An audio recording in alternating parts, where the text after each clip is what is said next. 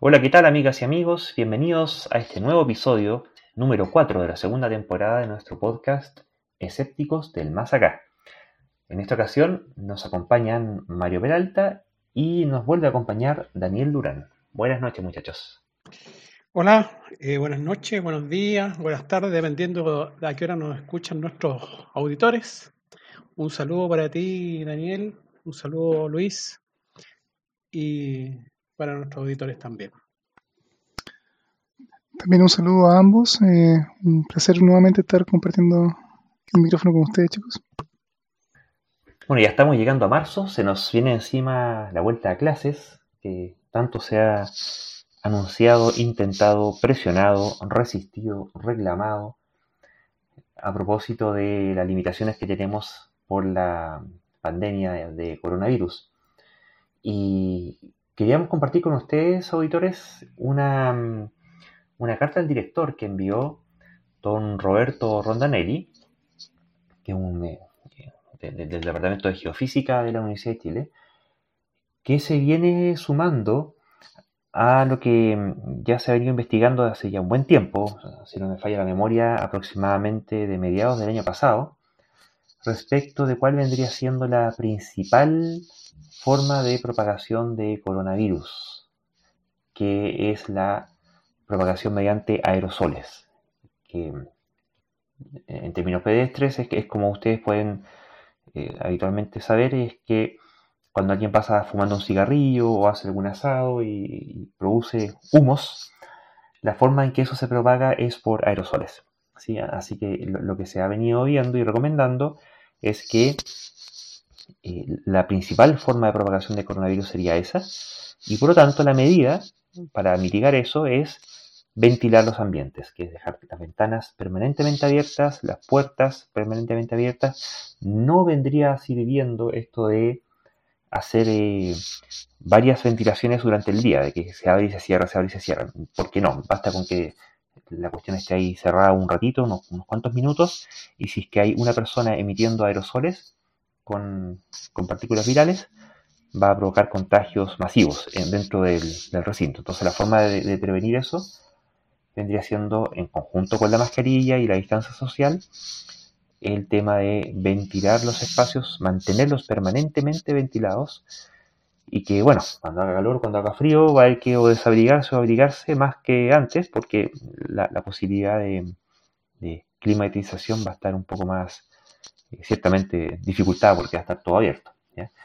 Así que mm, eh, le vamos a dejar ahí el enlace para que lo compartan dentro de su círculo de conocidos, en sus colegios, donde tengan que ir, para que aquellos que ya finalmente eh, vuelvan a clases presenciales o incluso en sus lugares de trabajo, donde fuera que estén, se preocupen de mantener la ventilación. ¿Quieren decir algún comentario al respecto, muchachos? Bueno, la verdad es que el consejo eh, suena de predurullo, interesante y bastante tendible, pero me parece que es fatalmente complejo llevarlo a cabo en forma eficiente, porque en fondo la infraestructura de todos los colegios, en general, las salas tienden a contar con ventanas, por ejemplo, que se pueden abrir, pero no necesariamente pues, tienen un, un sistema de ventilación forzado, donde efectivamente se recambie el aire o se asegure que esté permanentemente reciclándose.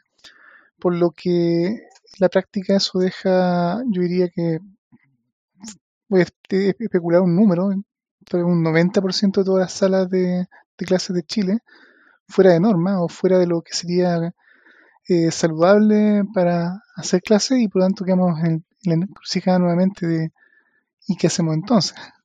Es eh, cierto que, por ejemplo, eh, yo tengo justamente dos hijos que están a punto de entrar a clases justamente no se puede desconocer que en el fondo los colegios y las corporaciones municipales y los sostenedores están haciendo grandes esfuerzos por intentar eh, ceñirse a las normas que se han establecido de aforo, por ejemplo, de, limpieza, de que las salas se van a sanitizar probablemente varias veces al día.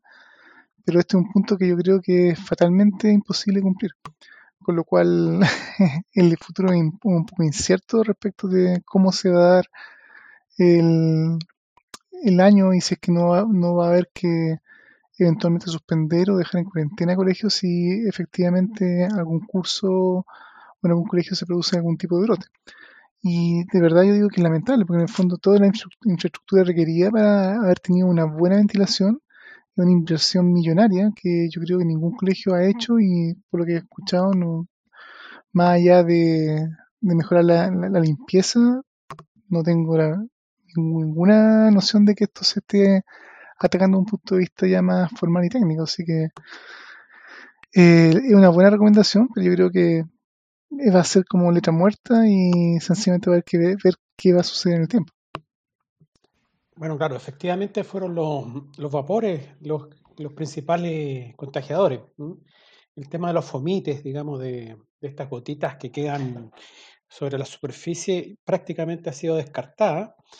Eh, de hecho, ya están diciendo que eh, el tema de los alimentos y todo este asunto ya no ni siquiera debería usted limpiarlo, digamos, sino que el, lo que se ha encontrado es que estos vapores, esto, esta es la forma de contagio. Bueno, seguramente sí van a haber brotes, lo más probable es que sí van a haber brotes. Em, habría que tomar varias, varias otras cosas, o sea, en el fondo que los estudiantes prácticamente no se junten en recreos, si es que tienen recreo, em, que los bancos estén, no sé, al, menos dos metros cada uno, cada uno solo, y, va a ser difícil, yo creo que va a ser difícil, muy difícil, sobre todo para los niños eh, más pequeños. Em, bueno, yo no sé, en realidad habría que ver eh, algún caso exitoso yo no sé si hay algún caso realmente exitoso en Europa. O sea, de, momento, por lo que se ha venido viendo, no, los casos exitosos no, los ha habido. No obstante, no me queda para nada claro que hayan implementado esta medida. ¿sí? E, e, ese es un tema. Y, lo otro es que no, es, que se necesite. E, esto piensa lo que, pasa si tú tuvieras adentro de una sala de clases a alguien fumando, ¿sí? y uno quiera evitar tener que oler demasiado ese olor o que quisiera evitar quedar demasiado impregnado. Y la verdad que no me queda claro que la solución sea necesariamente tener ventilación forzada, sino que bastando con tener las, todas, las, eh, todas las ventanas abiertas, sí, todas, y de ambos lados, ¿cierto? Y eso en, general las salas sí tienen ventanas. Eh, debiera más o menos bastar. Y, lo, que es el, caso del patio, eh, pasa lo mismo, al final de cuentas es un lugar ventilado. Como es lugar ventilado y la principal forma de propagación o de contagios mediante aerosoles, en la medida que estén con mascarilla, mantengan el metro de distancia, y finalmente pasa a ser como eh, casi el lugar más, de hecho, los lugares abiertos pasan a ser lugares más seguros. Entonces, eh, el patio no me preocupa, me preocupa más, el tema de de la, sala, y ahí en la medida que mantengan todo abierto permanentemente, no sé, entiendo pensar que no, debería ser tanto problema, ¿no? El problema es que ya se nos acerca el invierno, Lucho, entonces la cosa se hace más difícil mantener todo abierto. Yo eh, tiene razón desde ese punto de vista, Daniel, digamos, eh, sería casi imposible tener sistemas de filtrado de aire. Eh, está porque eh, viene el invierno y, vienen los fríos y, y eso va a ser eh, difícil. Por lo tanto, eh, me imagino yo que lo que tiene pensado el gobierno es al menos apurar, apurar lo más posible la vacunación de los profesores. Bueno, técnicamente la vacunación de los profesores ya está en curso, de hecho la semana que está terminando, creo que ya terminaron, o deberían haber terminado con la vacunación de profesores. Y eso por lo menos debería dejar un poco más de tranquilidad para el hecho de que los niños van a estar en contacto con adultos, y no solamente profesores, en todas las personas que trabajan en los colegios, desde los auxiliares de aseo, y inspectores y todo el personal asociado, ya debería, estar vacunado. Pero la complejidad va mucho más allá. En el fondo, hay que recordar que, salvo gente muy afortunada que tenga los colegios cerca o que sus hijos vivan en el barrio donde está el colegio, Em, en general los niños tienen que transportarse en transporte público y ahí no hay ninguna garantía de que por más que los profesores estén vacunados y los profesores mismos en su traslado pueden estar un poco más seguros por el hecho de tener vacuna, eh, los chicos no tengan, tengan menos riesgo a la hora de tomar metro o tomar micro.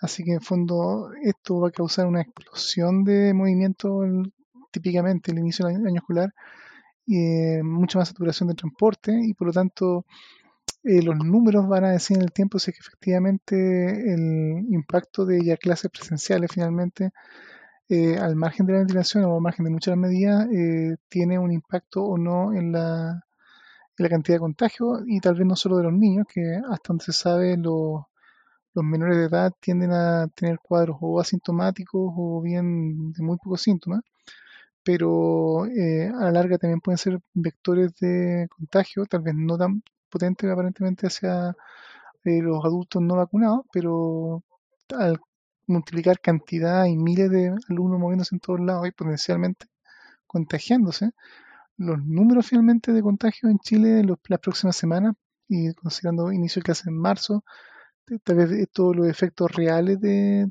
todo el conjunto de medidas y del impacto real se van a ver recién tercera semana de marzo o a principios de abril.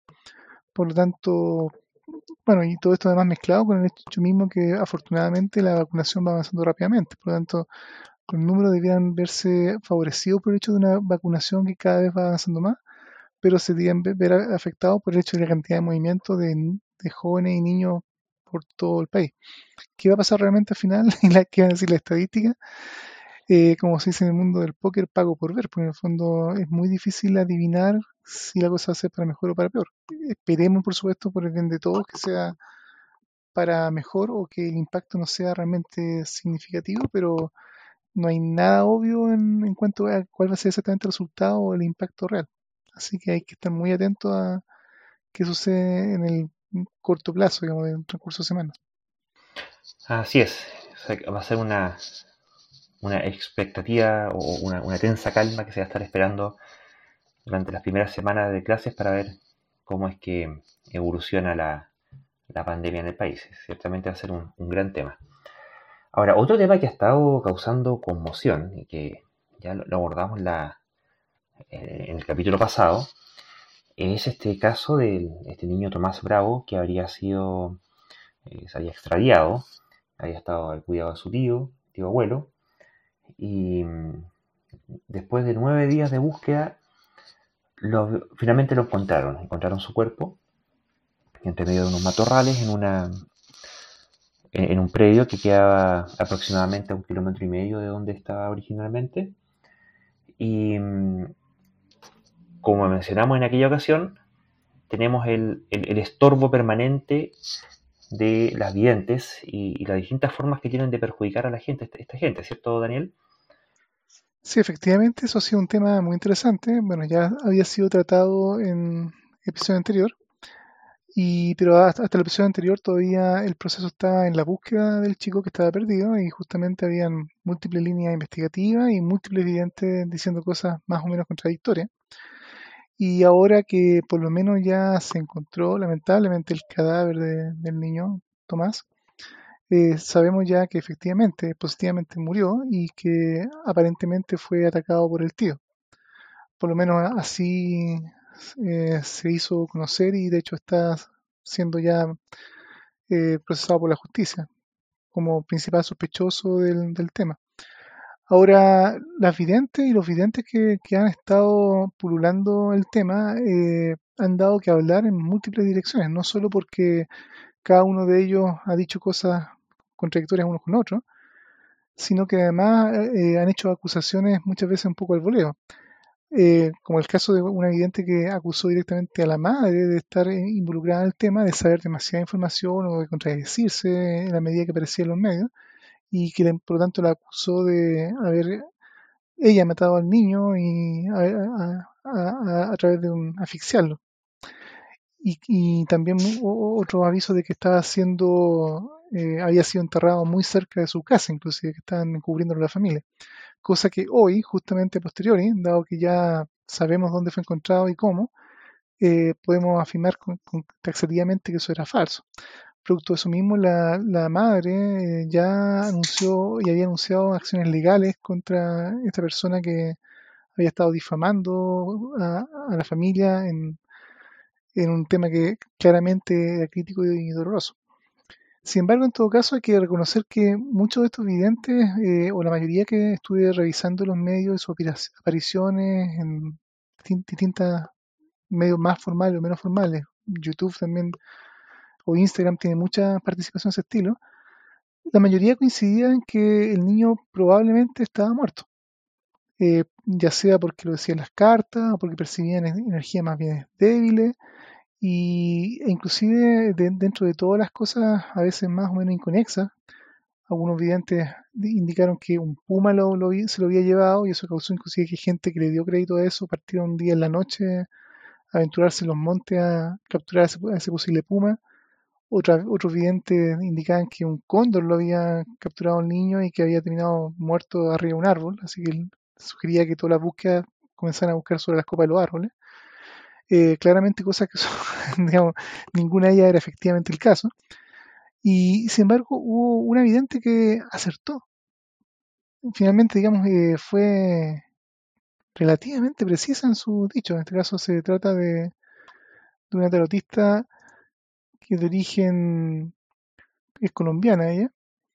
Y esta tarotista, voy a buscar su nombre para confirmarle el dato, eh, dijo dos cosas bien precisas, que efectivamente el niño se encontraba muerto y que había sido eh, atacado por su tío, que el tío abuelo, que era sospechoso y que ella le parecía evidente que, este estaba relacionado con este con este hecho. Y no solamente lo dijo en forma precisa sino que lo dijo muchos días antes digamos esto lo dijo aproximadamente el día 20 de febrero a eso de tres días después de, de que el niño había desaparecido y, era noticia nacional eh, el hecho de que todo el mundo está buscando. Este, este caso se trata de la, de la tarotista Tavares. Así que, en fondo, ¿qué se puede decir respecto a eso? Eh, yo les quería, comentar, digamos, también conocer la, opinión de Luis y de Mario, pero eh, es muy interesante ver no solo que muchos de ellos se equivocaron, lo que ya comentamos, cosas, muchas teorías disparatadas, sino que en este caso tenemos una tarotista que se acertó. Pero si se fijan, es interesante que acertó en cosas que eran más o menos inferibles. De partida ya a los pocos días, justamente esa misma fecha, cuando ella dijo que era muy sospechoso del, tío abuelo, ya circulaba por la prensa nacional el hecho de que el tío abuelo había concurrido el mismo día de la desaparición, el 17 de febrero. Él había ocurrido casi medianoche, acudió a una tarotista, acompañado de otras personas que nunca, o por lo menos me parece no se identificaron bien quiénes eran, a preguntar justamente a este tarotista de la zona por el niño que estaba perdido. Y ya eh, esta tarotista finalmente fue contactada por la policía, por los medios, y ya había incongruencias respecto de las cosas que decía el tío respecto de lo que había dicho eh, anteriormente. Había, por ejemplo, un detalle de que el niño se había perdido temprano, o supuestamente andaba solamente en polera o en ropa liviana. Y eh, cuando la tarotista le dijo que supuestamente el niño pasaba frío, este tío ah, le dijo, no, si en realidad estaba muy bien abrigado. Entonces ya se decía para esa misma fecha que habían inconsistencias en el relato del tío, lo cual ya lo hacía sospechoso, por lo tanto, eh, cosas como ese estilo no es ni siquiera muy difícil eh, aventurar, digamos, que el tío era el responsable. Por lo tanto, ¿qué tanto peso puede tener entonces un, adivino, un vidente o tarotista que dice cosas que son plausibles solamente y ni siquiera aportan información concreta que ayudaran o en la búsqueda o en nada concreto, sino que solamente se comprueban a posteriori? Qué opinan ustedes, chicos. Bueno, eh, dentro de todas las hipótesis que habían, esa era una más. O sea, si tú tienes mil, mil tarotistas dando mil hipótesis, seguro que alguna de esas va a estar dentro de lo que calza. Pero eh, yo creo que igual no estamos apresurando con el tema del tío. ¿ah? Eh, de hecho, salieron noticias, digamos, de que habría confesado ¿ah? algo que resultó al final ser falso según lo que entiendo yo, hasta el tío se ha mantenido en, lo que dijo eh, él, digamos, no, ha confesado nada. Y, entonces, aún, además, tampoco eh, se dieron algunas noticias de que habría, habría participación de tercero en, en, este asesinato, pero tampoco está claro. ¿ah? Así que seguramente vamos a tener que esperar unos días a un informe pericial forense para saber exactamente si fue participación de tercero y asesinado. Em, y, y, comprobar y, verificar eh, que es realmente el tío. O sea, se debería haber una evidencia científica desde ese punto de vista. Em, yo creo que todavía hay paño que cortar y, yo creo que los vecinos de, la zona se están un poco apresurando. Yo creo que em, aquí hay que investigar aún. Bueno, eh, eh, claramente, yo creo que mm, nuevamente, y, sabemos que este es un tema que es bastante impopular, siendo lo, trágico que fue este caso, em, que es el tema nuevamente de la presunción de inocencia, ¿cierto? Porque eh, en este caso, este tío que según estaban diciendo, que la, entre comillas confesión habría sido de forma informal en el calabozo, no obstante no habría una confesión formal, que donde él ahí firme su declaración en donde dijera lo que lo que hizo. Pero eso, y bueno, es una sociedad que siempre hay que tener eh, cuidado porque ya al, tiro, al tiro, al tiro, ¿con qué salieron? Ya todos quieren matar al tío. ¿sí? Entonces, quieren, eh, atacaron a la, a la comisaría en donde está detenido él. Sí, ciertamente detenido como, como sospechoso en calidad de imputado por el presunto delito de homicidio simple, al menos pero está imputado, no, está condenado. ¿sí? Y de todas formas, aun cuando fuera condenado, una cosa es que se aplique la pena que en derecho le corresponde y otra cosa es que sea sujeto de un linchamiento. Y menos todavía si es que todavía no se sabe si es que fehacientemente ese caso es no culpable. Pero, y, más bien, y a lo que nos aboca directamente como, escéptico, ¿cierto? Eh, yo resaltaría la, mm, el rol nefasto que han tenido las videntes, porque fíjese que así como se está imputando al tío, había videntes que estaban diciendo que había sido secuestrado por una pareja y que lo tenía a 50 kilómetros de distancia, una pareja que no podía tener hijos y que se lo quería quedar. Y la mamá, eh, por redes sociales, grabó un video llorando, ¿cierto? Pidiéndole a esta gente que por favor le devolviera a su hijo. No, no, tienen ningún asidero. Pero a ella se le hizo daño. Otra que la, estaba acusando de haber ahorcado a su hijo. O imagínate lo que significa dos cosas. Primero, haber perdido a tu hijo. Y segundo, sobre encima de ello, se te acuse a ti de haberlo matado. Y tercero, que viene el, el eventual linchamiento. O sea, así como quieren linchar al tío, si hubiera aprendido la, esta acusación en, vano de, que la mamá lo hubiera matado, eventualmente podrían haber querido linchar a la mamá también. O sea, más encima, eh, no bastando con haber perdido a tu hijo y que se te acuse falsamente, eh, eh, alegando insulto más encima al duelo, más encima termines potencialmente siendo eh, victimizada por la vía de un linchamiento. Entonces, e, estos charlatanes, y, creo que es la lección final de esta cuestión, que no son inocuos, Son, son flagrantes, definitivamente perniciosos. Y bueno, enhorabuena, la, la, madre está demandando, está evidente que la acusara de haber ahorcado a su hijo por difamación, ciertamente, eh, de, mínima cordura eso, y que la, la, se haga responsable de sus palabras. El punto es que, incluso si no hubiera llegado a tanto, siguen siendo perniciosos. Eh, hicieron, orientaron búsqueda con esto de que, claro, que se lo había comido un puma, ¿cierto? Y, andaban buscando un puma, encontraron un puma y creo que iban a matar al puma, no sé, no sé si al final se salvó o no se salvó el puma, ¿Y qué culpa tiene el puma? Más encima una especie eh, en peligro amenazada, ¿cierto?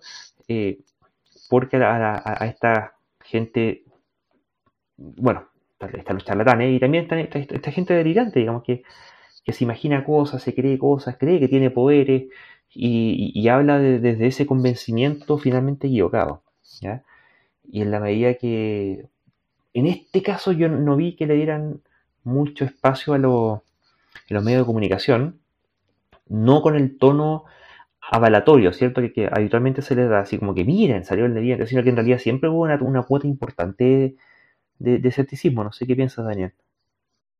Bueno, la, verdad es que efectivamente siento que en los medios más bien se informó de los eventos asociados a, a estos videntes y, o las reacciones de la familia o, o cosas por el estilo, y dichos de la familia respecto de videntes y sus problemas como estas acusaciones en el caso de la madre, pero da la impresión de que no, por lo menos lo que fue la acción de las policías, la búsqueda o todo ese tipo de acciones reales, digamos, para encontrar al niño, no hubo realmente una atención, digamos, importante a todos estos dichos justamente en múltiples direcciones, lo cual es afortunado porque más allá de, de ser tal vez bien intencionado en cuanto a decir algo que supuestamente es cierto o que quiere ayudar, si se diera crédito a cada vidente con cada teoría diferente, ya los recursos son escasos, a pesar que participaron miles de personas, entre bomberos, carabineros, policías y gente voluntaria que fue a la zona, el seguir cada posible pista muy falsa o posiblemente falsa de estos videntes,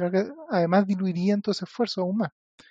Y, en ese sentido eh, yo quisiera llamar a nuestros auditores eh, que pueden o no eh, ser partidarios del escepticismo, pero que sí, por supuesto, y supongo que en parte por eso pueden estarnos escuchando, hacer un poco el ejercicio escéptico y racional de pensar un poco realmente qué hay detrás de estos videntes o cómo debería tomárselos, porque mal que mal, lo que podemos decir es que hasta el día de hoy jamás un vidente de ninguna época ha demostrado fehacientemente sus poderes lo cual no significa que podría darse el caso que algún tipo de evidente, potentado o, alguien con algún tipo de poder podría efectivamente tener esos poderes y eventualmente demostrarlo. Hasta la fecha, por supuesto, yo creo que mucha gente puede decir, bueno, tenemos estos casos, estos casos, pero son casos muchas veces más bien anecdóticos y en la práctica no, no demuestran bien lo que pretenden demostrar, digamos, de tener un real poder. Por lo tanto, uno tendría que cuestionarse qué es un vidente real, entonces, o qué, cómo reconocer un vidente real de uno equivocado o directamente charlatán o mentiroso. Y en ese sentido, el ejercicio sería, bueno, si alguien tuviera realmente poderes y va a hacer un, y o hace una predicción, de fondo de decir de antemano algo que va a ocurrir a futuro, uno esperaría que de partida lo, lo que diga debiera ser, eh, primero que nada, preciso en cuanto a dar respuestas a cosas claves, por ejemplo, como quiénes o quiénes son las personas involucradas, dónde realmente va a ocurrir, cuándo va a ocurrir, y tal vez no con una precisión milimétrica, pero poner un rango de tiempo que permita eh, eh, tomar las precauciones del caso o reaccionar o lo que sea, digamos, cuando va, a ocurrir un accidente, dar un plazo de unos pocos días, tal vez máximo una semana, pero no dar años. Por ejemplo, uno de los videntes en particular que eh, hablaba un tarotista, estaba hablando respecto de, de, este caso del niño, de, amigo que se llamaba Darío Castillo, lo encontré en YouTube googleando y buscando por vidente y el caso Tomás, eh, hablaba como el tercer, tercer día o cuarto día de, que el chico estaba perdido y dijo que según las cartas él veía que en fondo este caso tal vez nunca se iba a saber la respuesta y se equivocó. Oye, encontramos al niño, sabemos que estaba muerto y dónde, dónde se encontró y que esto se podría llegar a saber entre cuatro días y siete años.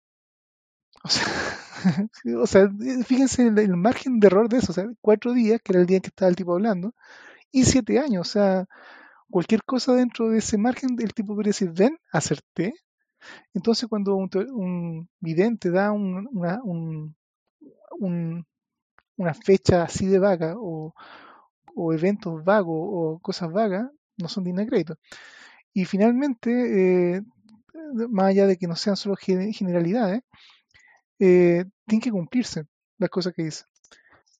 En este caso, cuando son justamente predicciones, eh, lamentablemente la única forma de saber si que alguien realmente está de lo cierto sería esperar que el evento ocurra y suponiendo que ahí se haya dicho una, fecha, porque si se da un, evento como por ejemplo que en Chile va, a ocurrir alguna tragedia o va a ocurrir algún, algún desastre de la naturaleza en el futuro, eso es algo que se, eh, se podría decir tiene 100% de seguridad. Siempre, tarde o temprano, en Chile va a temblar o va a haber un terremoto. Por lo tanto, llegan a ser predicciones que son burdas o que son inútiles. Y también están lo que serían las postdicciones, que en el fondo sería decir, eh, dar información que tal vez no se conoce en el momento, que en el caso de cuando ocurren accidentes o desapariciones, donde no se tiene toda la información, y entonces estos tarotistas o estos videntes eh, aportan información que aún no se ha descubierto y que de efectivamente ser correcta ayudarían. Y aquí es donde justamente eh, lo triste es que esto es un poco como una actitud media de carroña de, estos personajes, pero en el fondo, eh, en cierta forma, usufructan de conseguir atención en base a, a la desgracia ajena. Y la verdad es que casi siempre todos estos anuncios son realmente vagos.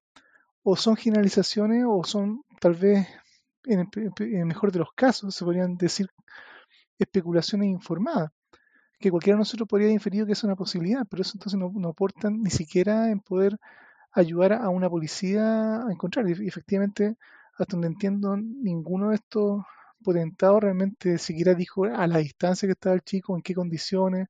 Algunos decían que estaba enterrado, no era el caso. Otro que estaba justamente a 50 kilómetros, no era el caso, entonces son realmente un estorbo y una pérdida de tiempo. Quería hacer un, alcance, y es que una de las cosas que, sobre todo en, redes sociales, eh, yo, me acuerdo cuando fue el caso este de del avión Casa que cayó allá en Juan Fernández, donde murió eh, Felipe Camiroaga y otros, otros personajes. Y mm, el ministro de Defensa de aquella época, eh, creo que era Lamand, si no me recuerdo, te digo que no, no me acuerdo, tenía que revisarlo salieron con este cuento de que hay que agotar todas las posibilidades. Y con este caso del niñito también salieron diciendo que, no, es que hay que agotar todas las posibilidades, o todos los medios, ¿cierto? Pero mm, faltó precisar un, tema, que, que, los medios o las posibilidades que vale la pena reconocer como posibilidades son aquellas que tienen la posibilidad de ser cierta y de funcionar.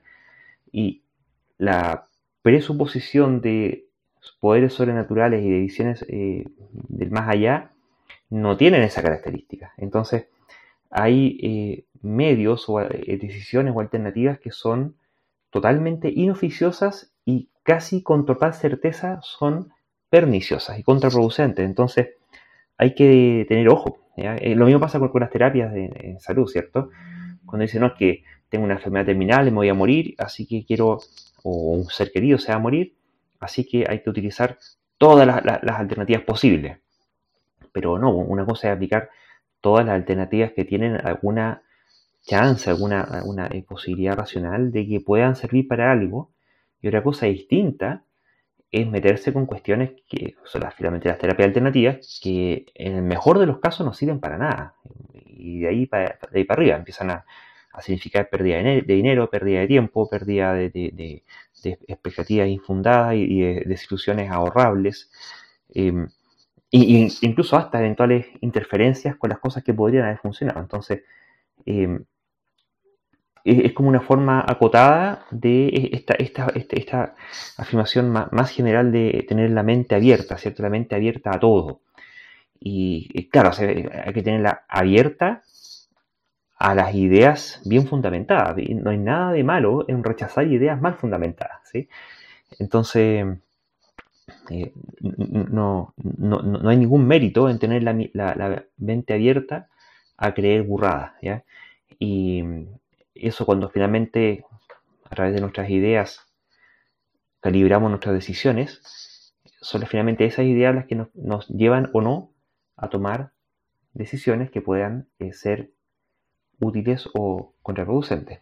Daniel. Bueno, yo diría como una, buena recomendación como escépticos del más acá, que realmente eh, la gente cuando tenga un problema recurra a poderes del más acá, como cosas tan mundanas como esa práctica llamada ciencia o cosas que sean científicas y que sean comprobadas, que por lo menos se puede tener un registro concreto de su efectividad y en algunos casos tal vez de donde no son tan efectivas, pero como un hecho conocido, mientras que las cosas del más allá tienden a siempre quedar más allá de lo que realmente es útil. Así que eh, la aplicación de, de técnicas y principios científicos generalmente lo que mejor va a dar resultado, como en el caso de, la ubicación de este niño, entiendo que lo que se hizo finalmente, una vez que la búsqueda en los radios más cercanos al punto de última, del último lugar donde se había visto al niño, o se declaró que el niño había estado con el eh, tío abuelo, cuando ya eso se agotó, usaron imágenes aéreas y en base a esas imágenes aéreas que creo que eran de muy alta resolución, me, parece que era un píxel 10 centímetros, me parece escuchado en los medios, eh, se pudo, entre comillas, ya analizar imágenes y descartar muchos sectores que definitivamente no podía estar el chico ahí, tal vez sectores planos y muy amplios, y se, marcaron un par de sectores que eran interesantes de revisar porque eran más boscosos y daba espacio que alguien pudiera estar ahí, un cuerpo en este caso, y cuando fueron a, revisar esos sectores, voilà, el chico lo encontraron y ahí no hubo ninguna evidencia ni poder de más allá, más allá sino que algo tan de más acá como imágenes y aplicación sistemática de conocimiento científico que está detrás de esa tecnología. Así que, hurra por la ciencia. Así es. ¿Querrías aportar algo, Mario? No, eh, eh, queda claro, digamos, lo, que ha pasado. Eh, yo lo único que diría que hasta ahora no tenemos todas las todo el juicio, o sea, todas las, las evidencias que deberían haber, por lo tanto, eh, me imagino que habrá que esperar un buen tiempo más, un par de semanas al menos, para, para cerciorarse realmente si el tío es el, asesino, digamos, o, o, pasó otra cosa. O sea, eso lo va a tener que determinar eh, justamente lo que habla Daniel, las pruebas eh, científicas, ¿no es cierto? Forense, ubicación de celular, etcétera, etcétera. Efectivamente, y ahí vuelve a ser muy importante y justamente también que ese tipo de peritajes son realizados basándose en conocimiento científico y con las técnicas desarrolladas y validadas mediante la ciencia. Aquí no va, no va a correr o no debería correr cosas como por ejemplo el polígrafo, el detector de mentiras y, y, otro tipo de, maravillas con las que eh, ya la, humanidad suficiente ha sufrido. Bueno, y mm, pasando a otro tema, eh, Mario, no sé si tú nos podrías contar qué pasó con esta candidata a constituyente, la señorita Constanta Juve. Bueno, eh, no sé, señora o señorita Constanza Juve, o Juve, no sé, eh, ella empezó su, publicidad para ser constituyente. Eh, eh, en pocas palabras, Chile va a enfrentar una elección de constituyente para hacer una convención constituyente. Entonces, estas personas que van a ser 155 van a, van a tener la labor, digamos, de, hacer la, la, próxima constitución. Y en su publicidad dice, ¿qué propongo? Entonces, dice, incluir en la Constitución el derecho a desarrollar cualquier actividad económica. Y aquí en rojo, significa que está subrayado, no sé, sigue la, sigue la frase en rojo, dice, sin limitaciones fundadas en la moral, el orden público y la seguridad nacional.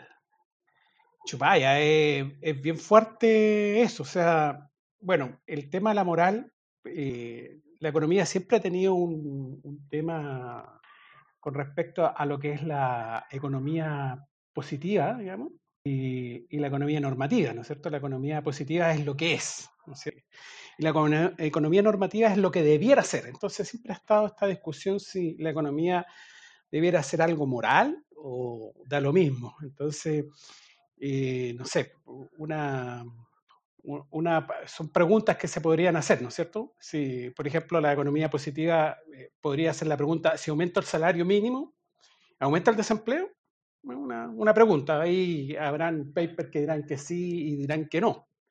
Sin embargo, la economía normativa haría la pregunta, ¿los salarios están muy bajos? ¿Deben mejorarse la situación de las familias más pobres? Bueno, ahí eh, en ese punto se surge, digamos, estas, estas, estas preguntas que son de índole moral. Eh, se, piensa, que Adam Smith, eh, cuando escribe esto de la riqueza de las naciones, por esa fecha más o menos, la economía pretende separarse de la cosa de la cosa moral, pero eso lo ha perseguido hasta el día de hoy. Entonces, eso es una, es una algo discutible. Además dice la seguridad nacional. O sea, imagínate tú, o sea, está metiendo todo nuestro, nuestro, no sé, me imagino, por ejemplo, por ejemplo en Tacna, eh, si un chileno va a comprarse una casa, no puede, porque hay un tema de seguridad nacional. O sea, podrían ir todos los chilenos a comprarse las casas de, de Tacna y, ¿qué pasa ahí? ¿Ah? Hay una posesión efectiva de Chile. O sea, ahí también es una cuestión eh, totalmente discutible. Y el orden público, bueno, no sé, muchachos, ustedes qué opinión tienen al respecto. Daniel. Bueno, definitivamente la, actividad económica es una actividad humana y como toda actividad humana puede ser bien usada o, mal usada. Así que en el fondo yo creo que los temas éticos y morales no pueden estar ajenos al acontecer económico. Pero dicho eso, lo más interesante de toda esta historia, y también diría, fue un poco lo que ocurrió después de, esta gráfica. De hecho, la candidata Constanza Juve al final se retractó o cambió las imágenes que estaba haciendo campaña, indicando que se trataba de un error por la velocidad o la qué tan presurosos hicieron estos, estos afiches o estos stickers para la publicidad online y cambió la redacción. De hecho, eh, yo conversé esto en algunos temas en un grupo de amigos y decían que tal vez le faltó una coma, que tal vez antes de la palabra libertad económica, coma, eh, fundada, que se Sin embargo, lo más curioso de la historia fue que, dado el revuelo que usó estas frases tan directamente eh, de no basarse ni en la moral ni en la seguridad nacional, una persona en Twitter le hizo la pregunta directamente de que se alegraba de que hubiera retractado, hubiera hecho las correcciones de la imagen, pero si es que esto se alejaba de las políticas que Libertad y Desarrollo, uno de los grupos de think tanks de derecha, dice casi textual con ese texto. A lo cual hasta el día de hoy me parece que no hay una respuesta. Así que en el fondo estas ideas no son solo eh, tal vez un error de copy-paste de, producto de la premura, sino que efectivamente puede que haya gente que eh, comulgue con esa idea y que tal vez en el momento de verse un poco apuntado por la opinión pública, más bien un poco las escamotean la explicación, pero en la, práctica sí están dispuestos a, dejar de lado la moral y, la seguridad nacional en pos de una libertad económica, lo cual es bastante interesante y no sé si es preocupante para alguien que quiere redactar una constitución. Oye, yo quiero hacer el alcance, decirte que Constanza Jue es abogada. ¿ah? Ella eh, también tiene un máster en Derecho ahí en la Universidad de Nueva York. Y, su currículum dice que, nótese aquí, abogada, fue abogada senior del Grupo de Derecho Público y Mercados Regulados de Carey. La palabra mercados regulados, o sea, Un mercado se regula porque normalmente podría ser, ¿no es cierto?, que es un, monopolio natural. ¿ah? Por ejemplo, el agua, ¿no es cierto?, la electricidad son monopolios naturales. Entonces, eh, ¿qué pasa? ¿Por qué se regulan estos mercados? Porque el tipo, el agua te, podría cobrar lo que quisieras. Entonces, hay una cosa que es de índole moral, ética, no sé, de regular esos mercados. Y ella fue abogada senior de, Grupo de Derecho Público y Mercados Regulados de Caray. Imagínate, esa es como la, contradicción vital. yo no veo contradicción, la verdad. Eh, hay que precisar una, cosa. Bueno, como, mencionó Daniel, hay un think tank chileno que se llama Libertad y Desarrollo, ultraconservador, y ellos en la propuesta constitucional que tienen, eh, tienen un sitio web llamado controldecambios.cl, ahí le vamos a dejar el, enlace, en el punto 3.2 sobre los derechos y las libertades económicas, a capite A, eh, perdón, a capite B, que, tienen ellos un resumen ejecutivo de las propuestas más relevantes en la materia, en el punto número 2, respecto de la libre iniciativa en materia económica, dicen, se propone eliminar las limitaciones fundadas en la moral, el orden público y la seguridad nacional, bla, bla, Y esta candidata, eh, varias de sus propuestas son copias textuales. Esta, cuestión está revisada por un think tank, no, es un accidente de tireo. Y múltiples propuestas de esta candidata son básicamente las propuestas de libertad y desarrollo. E, ella es, eh, ¿cómo podríamos decir? Un, ella es colaboradora. Que, claro, no, voy a decir un títere de carne, digamos, pero e, ella hace carne, ella junto con muchos otros más, em, e, e, en su cerebrito están articuladas estas ideas, ¿cierto? Y, ellos cacarean estas cosas. Em, y, todas las ideas de, libertad y desarrollo, no, no, no, solo esta en particular, y, el hecho de que ella literalmente promueva esta idea, no es un, accidente en lo absoluto. Entonces, yo, bueno, yo, no, sé si estará diciendo la verdad cuando ella dice que fue un error. Em, ahora, corrigió eso y no corrigió ninguna de las demás. porque después dijo que eh, e, e, e, ella cambió un poco su, su afiche, ¿cierto? Y empezó a hablar de, que en realidad eh, es importante facilitar el emprendimiento y la inversión. Y porque en ello está la posibilidad de crecer y alcanzar nuestros sueños y también aportar al país. Por supuesto, una candidata que es del partido de ultraderecha, la, UDI, la Unión Demócrata Independiente, el, partido que tiene por misión preservar el legado de la dictadura de Pinochet. Entonces, eh, es este el contexto de, esta señora. ¿Y por qué digo que, no hay contradicción? Porque, eh, claro, es un grupo conservador, pero me, me, dan el, permiso los, auditores, digamos, son, son, estos grupos que yo llamaría conservadores del poto. O sea, les complica mucho, pucha, el tema del aborto, el tema de la homosexualidad, eh, que, que, que, lo, que las parejas gay puedan adoptar hijos, que, que en, los colegios se enseñe educación sexual integral, todas esas cosas son muy, muy, muy, muy, muy terribles. Pero si en, al momento de ejercitar el poder que significa disponer de patrimonio y de riqueza a través de la economía y por la vía del comercio, eh, no, ahí sí que no. Ahí, nadie tiene que estorbar nada porque todo lo que se haga ahí atenta contra la libertad. Se, denomina, se denominan eh, liberales conservadores, que en sí misma es una contradicción, pero bueno, esa es la denominación. Claro, es que, a ver, para que sea una contradicción, ¿cómo podríamos hacer la diferencia? Es como la, diferencia entre, entre, estar mintiendo y la diferencia y, decir eh, bullshit, ¿ya? Porque una cosa es eh, eh, el que miente le interesa la verdad, le, interesa mantener la distinción entre la verdad y la mentira, y dice cuestiones que son falsas a sabiendas de que son falsas porque busca confundir a los que puedan estar en, lo cierto. El que dice bullshit solamente confunde, da lo mismo, eh, lo, que importa es ganar. Aquí no es que haya una confusión, es que es bullshit, da lo mismo si es que acaso hay o no hay contradicción, si acaso la cuestión es, es conservadora o no, si es liberal o no, da, lo mismo. A ellos lo único que les importa es que ellos puedan ejercer todo su poder económico y que no haya ningún contrapeso y nada que se les oponga. Punto. Eh, todo lo demás es negociable. Entonces, este tipo de extremas liberalizaciones de los sistemas económicos lo que busca es que pueda prevalecer el más fuerte.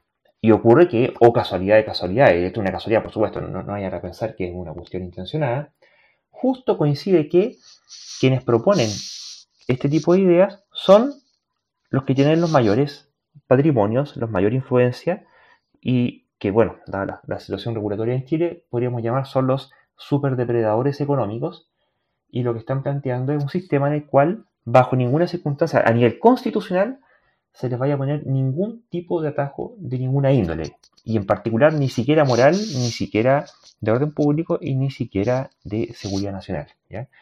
O sea, es el, la, absoluta ley de la selva en donde ellos son los leones. Entonces, eh, hay por lo menos un poquito de, hipocresía en, este tipo pero eh, al momento de plantearlo, y aquí es donde viene el, porqué de la hipocresía, te lo plantean como si fuera un argumento profundamente moral basado en la libertad. Y cuando uno pregunta en realidad la libertad de quién y la libertad para qué, es la libertad de los más ricos para hacer lo que se les antoje. esa libertad, no la libertad que, pueda eh, verse eh, disminuida de aquellas personas que puedan ver frustrado su proyecto de vida por la precariedad económica. Entonces, eh, no hay contradicción, hay bullshit. ¿Qué opinan? Bueno, la verdad es que el libre mercado es libre mientras que los dueños del mercado, o los que son mayoritarios controladores del mercado, no vean afectados sus intereses, que es un poco lo que también ocurrió en los casos de semanas anteriores cuando pequeños inversionistas organizados por Internet comenzaron a hacer compras de acciones malas y eso desestabilizó el mercado y, y qué sé yo. Y en eso hicieron perder mucho dinero a empresarios grandes que apostaban en corto a empresas de mala calidad. Y ahí ellos pidieron justamente que se regulara. Entonces vemos que muchas veces en general la idea del libre mercado es un libre mercado para que los que tienen el control muchas veces hagan libremente lo que quieran, pero cuando el mercado o inclusive una gran mayoría de gente hace cosas que va en contra de los intereses de esos pocos que controlan, esos pocos que controlan muchas veces dicen, no, esto es demasiado libre, esto tiene que regularse, o tiene que protegernos, indemnizarnos, o evitar que quebremos. Así que, bueno, yo creo que eso es una, ¿cómo decirlo? Una historia común de cómo la gente reacciona de muchas veces proteger sus propios intereses y, y pedir las máximas libertades para uno, pero no para el resto. Triste, pero cierto, yo diría. Y es que hay, un punto, y es que mm, ellos plantean una dicotomía que es falaz, porque ellos reclaman que las regulaciones atentan contra la libertad, en circunstancias de que en realidad es justamente al revés. Para que se pueda ejercer la libertad, es necesario impedir que algunos dominen la escena al punto de coartar la libertad ajena. Entonces, eh, eh, eh, para empezar, una falsa valía. en particular, ocurre además el tema de, de los monopolios, ¿cierto? Porque pueden ser monopolios naturales o monopolios, bueno, lisa y llanamente monopolios. y que eso es, por la vía de la mm, regulación que se impide el monopolio, se hacen estructuraciones económicas para que eso no ocurra, porque la consecuencia es que se cobran precios monopólicos, que es una forma de transferir la riqueza de quienes no detentan el monopolio a quienes detentan el monopolio y atentar así con la libertad de competencia. Entonces, eh, y, lo otro es que cuando dicen e, e, evitar regulación fundada en la, en, la moral, ¿ya? es muy interesante eso porque pareciera, aparentemente, que ellos no como, que no hay moral, como que, como que no haya moral en los negocios. Y por supuesto, ahí aparecen un montón de negocios que son tremendamente lucrativos y que son inmorales, ¿cierto? El tráfico de niños, tráfico de órganos, trata de personas, qué sé yo, eh, proxenetismo, eh, en fin, lo, que se le ocurra. Eh, bueno, los servicios de, de, evidentes y de medium, ¿cierto? También, son, son, tipos de, de, servicios económicos sin moral, o con una moral que por lo menos no considera el daño que realiza. Y, ese es el otro punto, ¿ya? Que, depende de cuál moral, ¿no?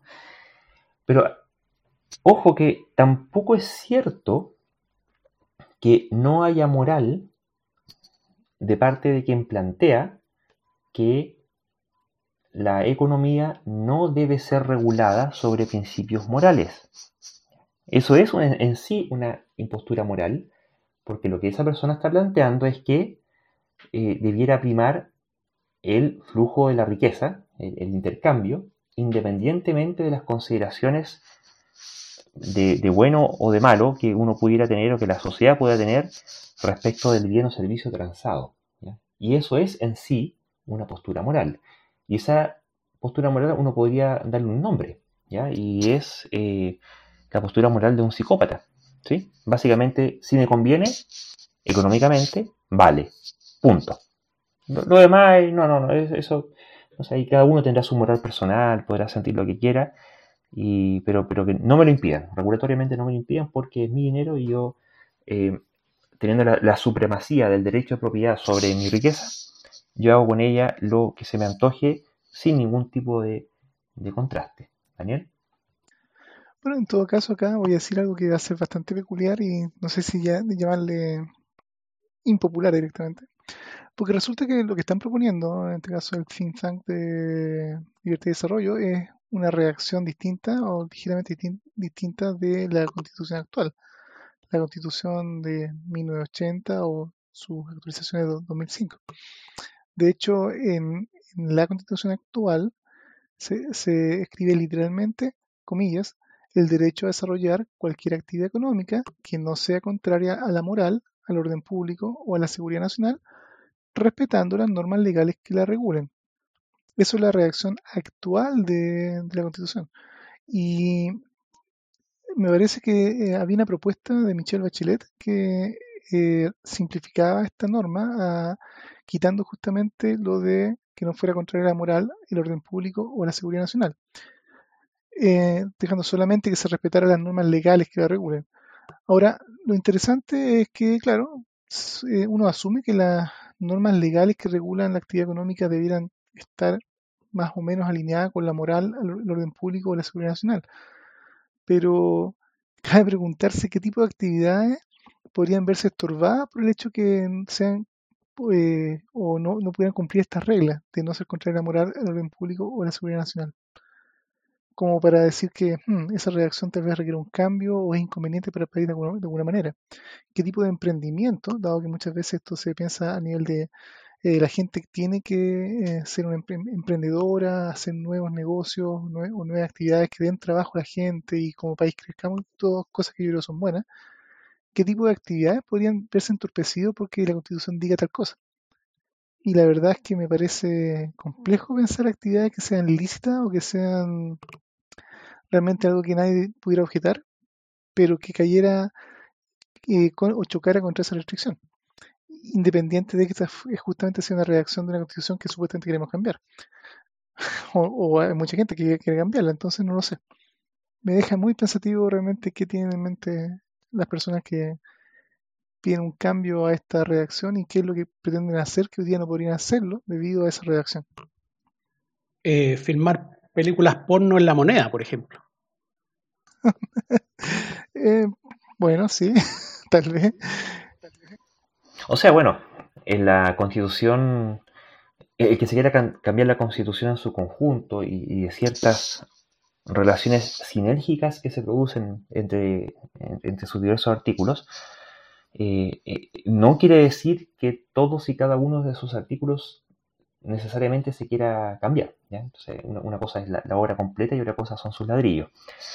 Em, y, eventualmente podrían haber quienes esta parte no quieran cambiarla. Entonces, hay que ver ahí del lado de quienes está. Ahora, lo, lo que no deja de llamarme la atención, ella es una abogada de la Universidad Católica de Chile, ¿sí? Sabemos que ahí prima el naturalismo. Y yo no, ya en, reiteradas ocasiones, no sé, bueno, no, conozco a todos los abogados de la católica, seguramente hay abogados de la católica que, piensan distinto. Eh, pero desde el punto de vista de su programa, yo como no soy abogado quizás no, no, tengo los antecedentes para poder juzgarlo, pero yo me pregunto hasta qué punto no ocurre que el programa formativo de esa universidad está armado para, eh, bueno, que finalmente el, objetivo sea que salgan personajes de estas características diciendo justamente estas cosas y que son cursados por las personas que quieren formarse en ese tipo de ideas para seguir promoviéndolas. Ahí hay una, un maridaje ideológico entre el catolicismo conservador chileno, el neoliberalismo, la dictadura también, que, en, este tipo de situaciones se, ven, ¿cierto? Salen a la luz, tienen, tienen cara, tienen rostro, tienen una sonrisa que, aparece aquí en los afiches, que no sé. Eh, pero hay más, ¿cierto? Y, uno puede ver qué pasa en libertad y desarrollo, quiénes son, dónde estudiaron, y, como que cuadran demasiadas cosas, ¿cierto? Bueno, cuáles son las comunas que representa, quiénes son los que viven ahí, qué, piensa la gente que vive ahí. Eh, cuando uno compara los resultados electorales, el plebiscito para el apruebo o el rechazo respecto de cambiar o no la, constitución, eh, como que, no, sé, no, sé cómo ponerlo en palabras. Eh, encuentro que hay como una, no quiero decir un, incesto, pero una cierta endogamia ideológica, ¿cierto? Como que están ahí para ellos mismos. ¿Sí? Y, lo que termina saliendo es, bueno, y seguramente dentro de ahí hay mucha gente que encuentra que, son posturas muy inteligentes, muy, no, sé qué, qué, opinan.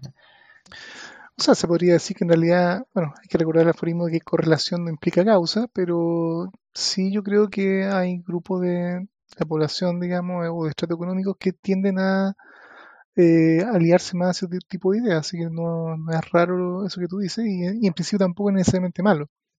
Yo creo que, igual, eh, en fondo, para hacer el ejercicio racional, digamos, de y que cada uno de nosotros tiene que hacer también a la hora de votar o, tomar decisión económica, eh, cada uno tiene que hacer ese análisis. Y probablemente el hecho de dónde uno viene, dónde vive, su trabajo, su ingreso, su nivel cultural, familiar y social, todo eso influye en cómo se ve el mundo y también un poco qué tan liberal o conservador uno es respecto de, todo lo que lo rodea. Pero efectivamente yo creo que hay que revisar con cuidado ese tipo de ideas. Y bueno, nosotros ya hemos hablado bastante de nuestros tips, digamos, constitucionales.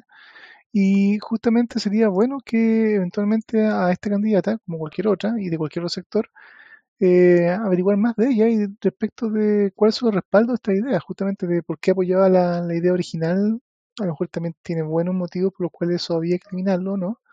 Son preguntas que también yo creo eh, lo ideal sería que ella respondiera.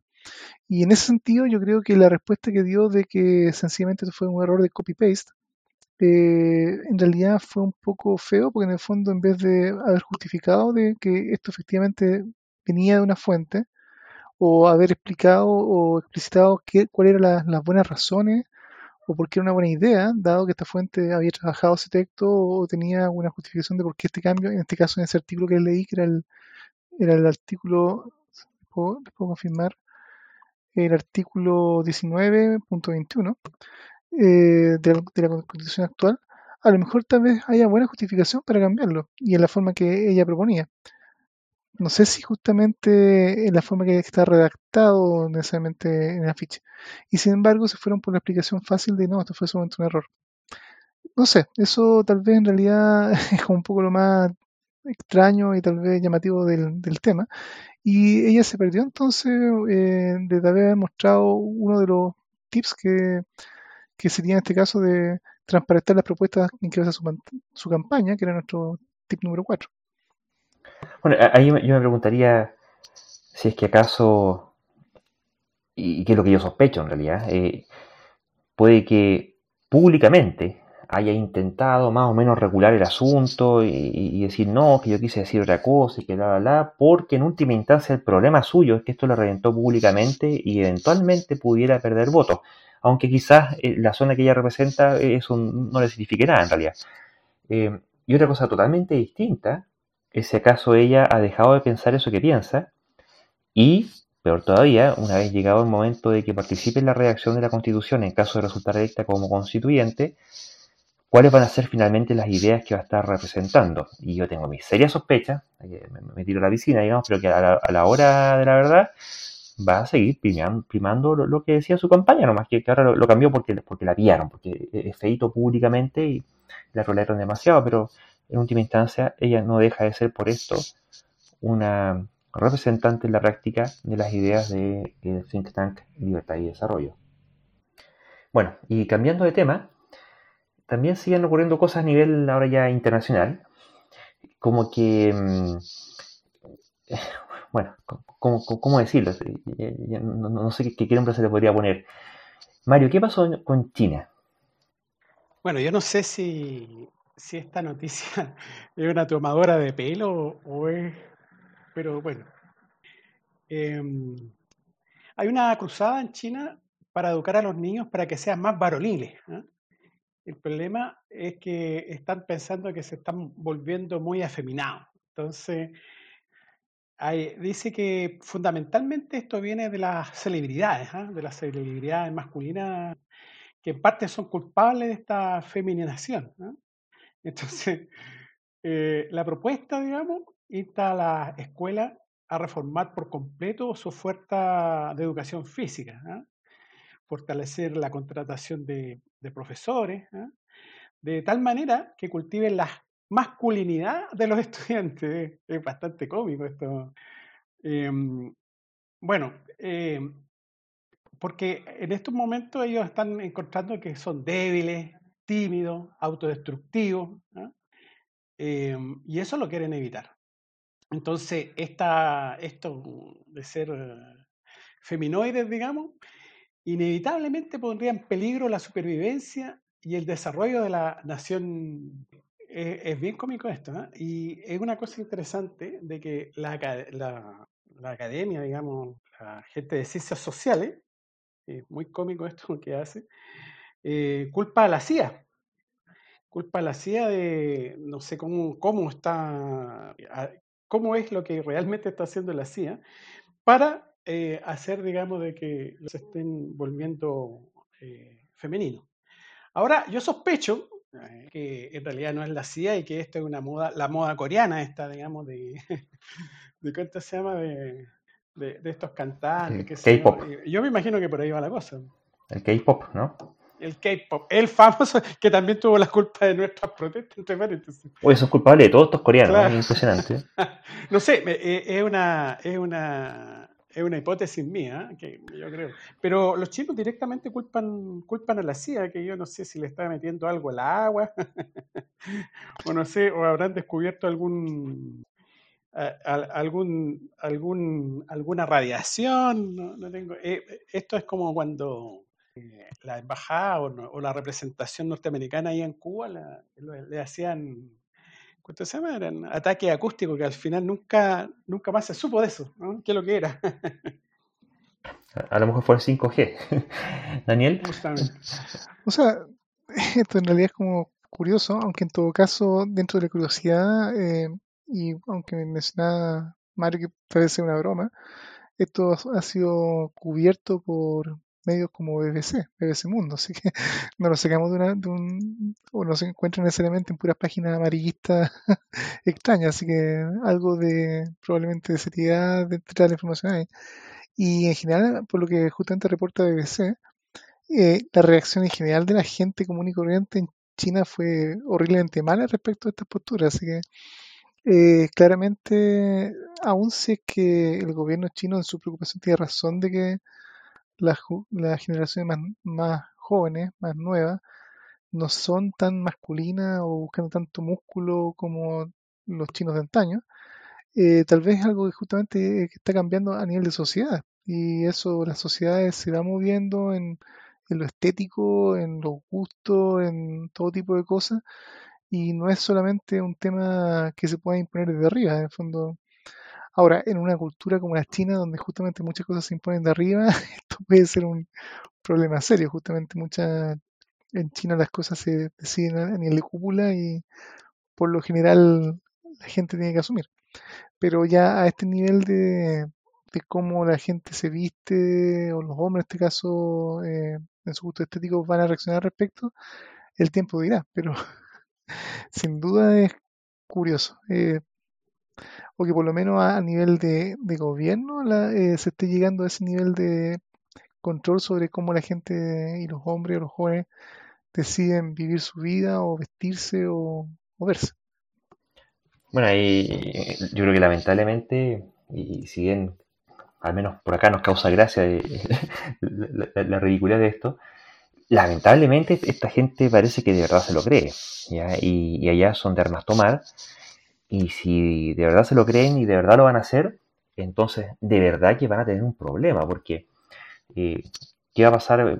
Esta, bueno, esta cuestión de tener los, roles de género marcados con determinadas características y cuáles son las, formas toleradas de ser y sobre todo cuando son impuestas desde arriba, y, y, y, capaz que te pongan un, sistema de créditos sociales, ¿cierto? Entonces, estos créditos que tienen los, chinos, que si tú te portas muy mal y no, no cumples con las cosas del partido, Después no puedes optar al trabajo, no puedes tomar eh, aviones, tienes que tomar el, tren más lento, se te cubre una multa, qué sé yo. Y capaz que después te digan, oye, ¿no? que tienes que ponerte una pulserita y si no tienes suficiente músculo, en realidad vas a ser un hombre de segunda categoría. Y una cosa que potencialmente, si esta cuestión prende, eh, puede llegar a ser bastante eh, lamentable para, la, gente allá. Y bueno, y, que más encima es harta gente, ¿cierto? No, son pocos. Así que, bueno, se va hay que estar mirando esto, cómo evoluciona. Y, bueno, y aparte tú, tú comentabas que, eh, además que en el intertanto, ellos han tenido por muchos años, ya levantaron eso, pero, pero por muchos años tuvieron esta política de hijo único que tenía como efecto colateral el que, sobre todo en las poblaciones más rurales, los padres sistemáticamente abortaban a las hijas eh, mujeres, bueno, abortaban, supongo que las abortaban, no me extrañaría en lo absoluto que además las mataran cuando nacieran, por lo cual tuvieron un, momento de un desbalance eh, en la composición de su población, ¿cierto? Se, se, empezaron a acumular muchos hombres. de hecho, eso es un hecho de la causa y, bueno, fueron políticas de control de natalidad, en el fondo, que no, no recuerdo ni los detalles justamente entre qué años se, llevó a cabo, pero efectivamente por muchos años a las parejas, a las familias chinas se les exigía una política de una pareja, un hijo. O sea, un hijo hombre o mujer. Pero especialmente justamente en las zonas rurales, eh, la diferencia entre, entre, tener un hijo hombre que eventualmente podía trabajar junto con el padre al crecer en la tierra, en el campo, versus una hija mujer que probablemente su futuro más cercano era casarse y ser parte de la familia del marido. Eh, muchas familias buscaban como algo conveniente tener un hombre mejor que una mujer y justamente hubo mucho infanticidio que por lo que entiendo igual estaba prohibido, no era que, fuera algo necesariamente promovido por el Estado, pero el, la implicancia natural de que mucha gente decidió hacer fue ir eh, matando a las niñas y eventualmente eh, intentar un nuevo embarazo hasta conseguir el, niño, que era más conveniente a nivel familiar. Y el dato, justamente en estos artículos que hablan del tema, es que en realidad en China hay 70 millones más de hombres que de mujeres. O sea, hay un desbalance efectivamente en la, en la composición demográfica. Por lo tanto, no es un país que está 50-50, sino que en realidad está desalineado para más hombres que mujeres. ¿De qué manera tal vez eso influya en, este tipo de cosas? No lo sé, pero por lo menos no creo que sea algo de que lo, el gobierno chino esté realmente analizando muy en profundidad. No creo que ellos mismos quieran cuestionar y decir, hmm, las decisiones estatales no siempre son tal vez las correctas o bien no, necesariamente los resultados sean los que esperamos. Pero bueno, eh, eh, es difícil, digamos, en todo caso, justamente si, si esa es la causa o es uno de los ingredientes que pueden también influir en este tipo de cambios sociales. Vaya uno a saber. Bueno, tengo, tengo entendido de que hay eh, en esa zona eh, de hay todo un negocio, digamos, de matrimonios arreglado con, con mujeres, digamos, de Corea, de, diferentes, de, diferentes países. Hay toda una hay toda una migración de esposas, digamos, que se van a China. Eh, oye, y para que no veamos que todo es así, los chinos, entre paréntesis, este, este señor, el Chi me parece que se llama, eh, anunció, digamos, que se radicó la Jinping, ¿no? Eh, anunció que se radicó la extrema pobreza, entre paréntesis, ¿eh? el cuánto se llama la, la, dictadura comunista capitalista de China. Que solo puede ser maravilloso, si el chino tiene que ser maravilloso. O sea, yo no, conozco los detalles, pero la pregunta que me haría sería, ¿se radicó la pobreza o se radicaron los pobres?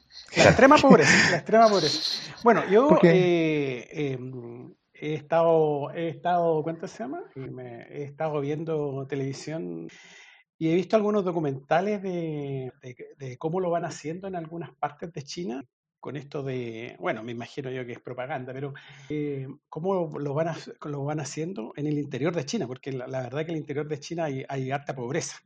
En estos documentales lo que muestran es cómo fue, cómo, dónde vivían, ¿ah?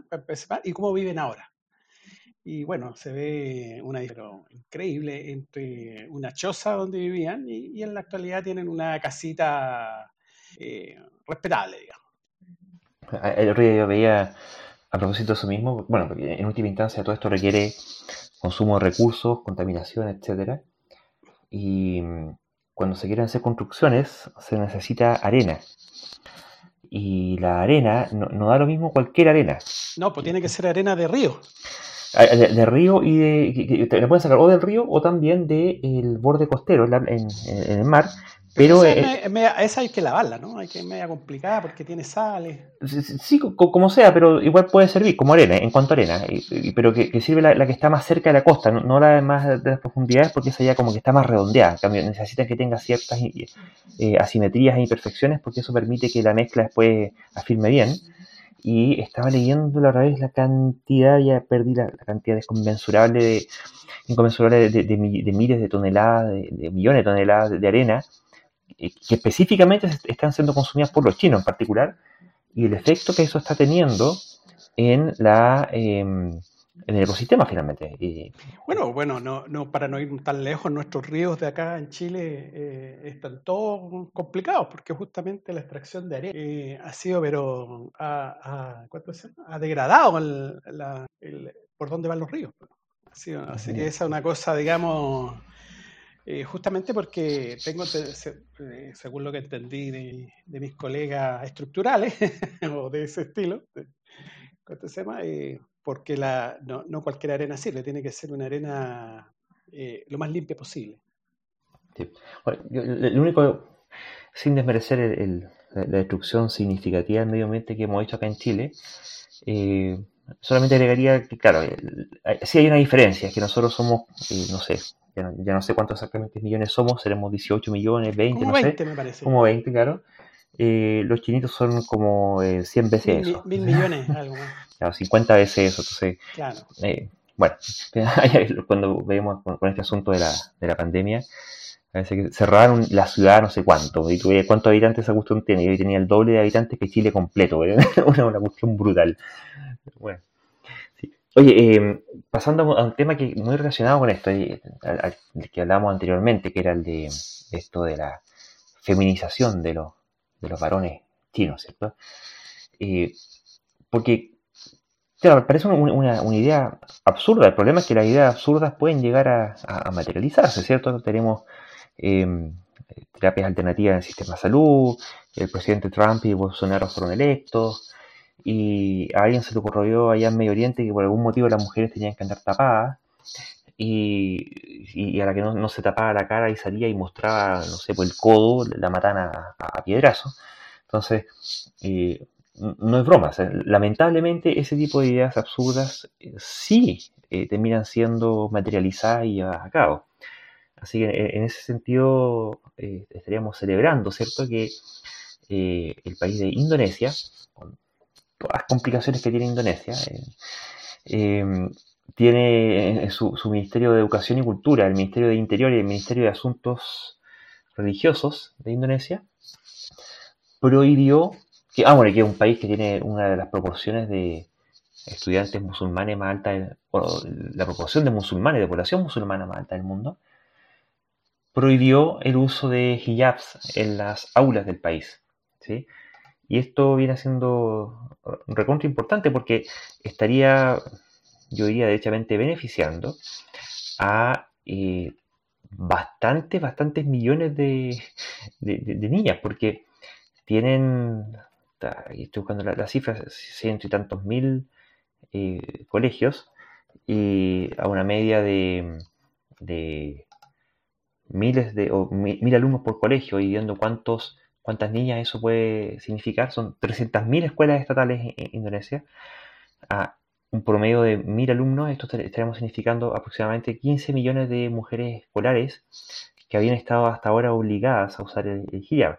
Y que la, lo, que sí, bueno, esto, va a significar un choque cultural definitivamente, pero también quería apuntar a esto de que a veces en la eterna pelea de que va primero si el huevo la gallina, no, se termina nunca por abordar el problema. Y, cuando se toman medidas legales que apuntan a, em, solucionar un, problema, la gente reclama como que no, que las costumbres no se pueden imponer por ley. Y, la verdad es que sí, pues, finalmente las costumbres se pueden imponer por ley porque en la medida que la ley se hace valer, eh, va generando hábito y cultura. Y en este caso, eh, lo, que hay, que esperar es que eh, finalmente los colegios acaten la norma, pero esto, creo que da un, un, esporonazo y, un puntapié inicial importante desde el punto de vista político para, para las mujeres en este país. Daniel. Eh, bueno, quería comentar respecto a esta noticia que no sé si creo que lo leíste en forma demasiado positiva o pero hay un detalle técnico, no es que hayan prohibido el uso de la hijab en los colegios indonesios, donde el 87% de la población es musulmana, claramente mayoritariamente musulmana, sino que en realidad levantaron la obligación de que tuvieran que asistir con, con hijab. Y por lo menos ahora los estudiantes supuestamente pueden elegir entre usarlo o no, que no es exactamente lo mismo que prohibirlo. Por lo, por lo tanto, probablemente muchos de los estudiantes van o podrían todavía elegir usarlo, pero ahí en todo caso que la pregunta de qué tanto poder de elección tienen realmente los alumnos mismos, las alumnas en este caso. Porque en realidad, eh, especialmente cuando son menores de edad o niñas pequeñas, probablemente no sea la niña la que elige, sino probablemente va a ser su familia, su mamá o su papá. Tengo entendido que, de, cierta edad se usa esa, esos artilugios, no, cuando son niñas no las no la usan. De hecho, hay, eh, eh, es casi como pasar a ser mujer, digamos, el usar este artilugio. Además, yo no sé si otro, que dentro del aula, me imagino yo que eh, eh, en estos países no hay colegios mixtos, me imagino yo, porque la tesis de todo esto de por qué se tiene que cubrir el pelo es porque el pelo es, una cuestión sexual, o sea, genera rayos que, que cuánto se llama, que a los hombres los enardece o no sé qué le hace, pero ese es lo que hay detrás de este, de este artilugio. Pero por lo menos en todo caso lo positivo es efectivamente que ahora supuestamente las niñas y sus familias podrían elegir o no estarían obligadas a usarlo y aún así ya por lo que indica la prensa hay ciertos alcaldes o zonas donde eh, las autoridades locales que se están oponiendo a estas medidas. Claramente en la sociedad hay lugares donde eh, la idea de que puedan las mujeres elegir o que puedan asistir sin hijab es prácticamente anatema o algo imposible y por lo tanto están dispuestos a desacatar la no obligatoriedad, lo cual muestra que no es una decisión fácil aún cuando sea optativo o lo que plantean sea solamente optativo.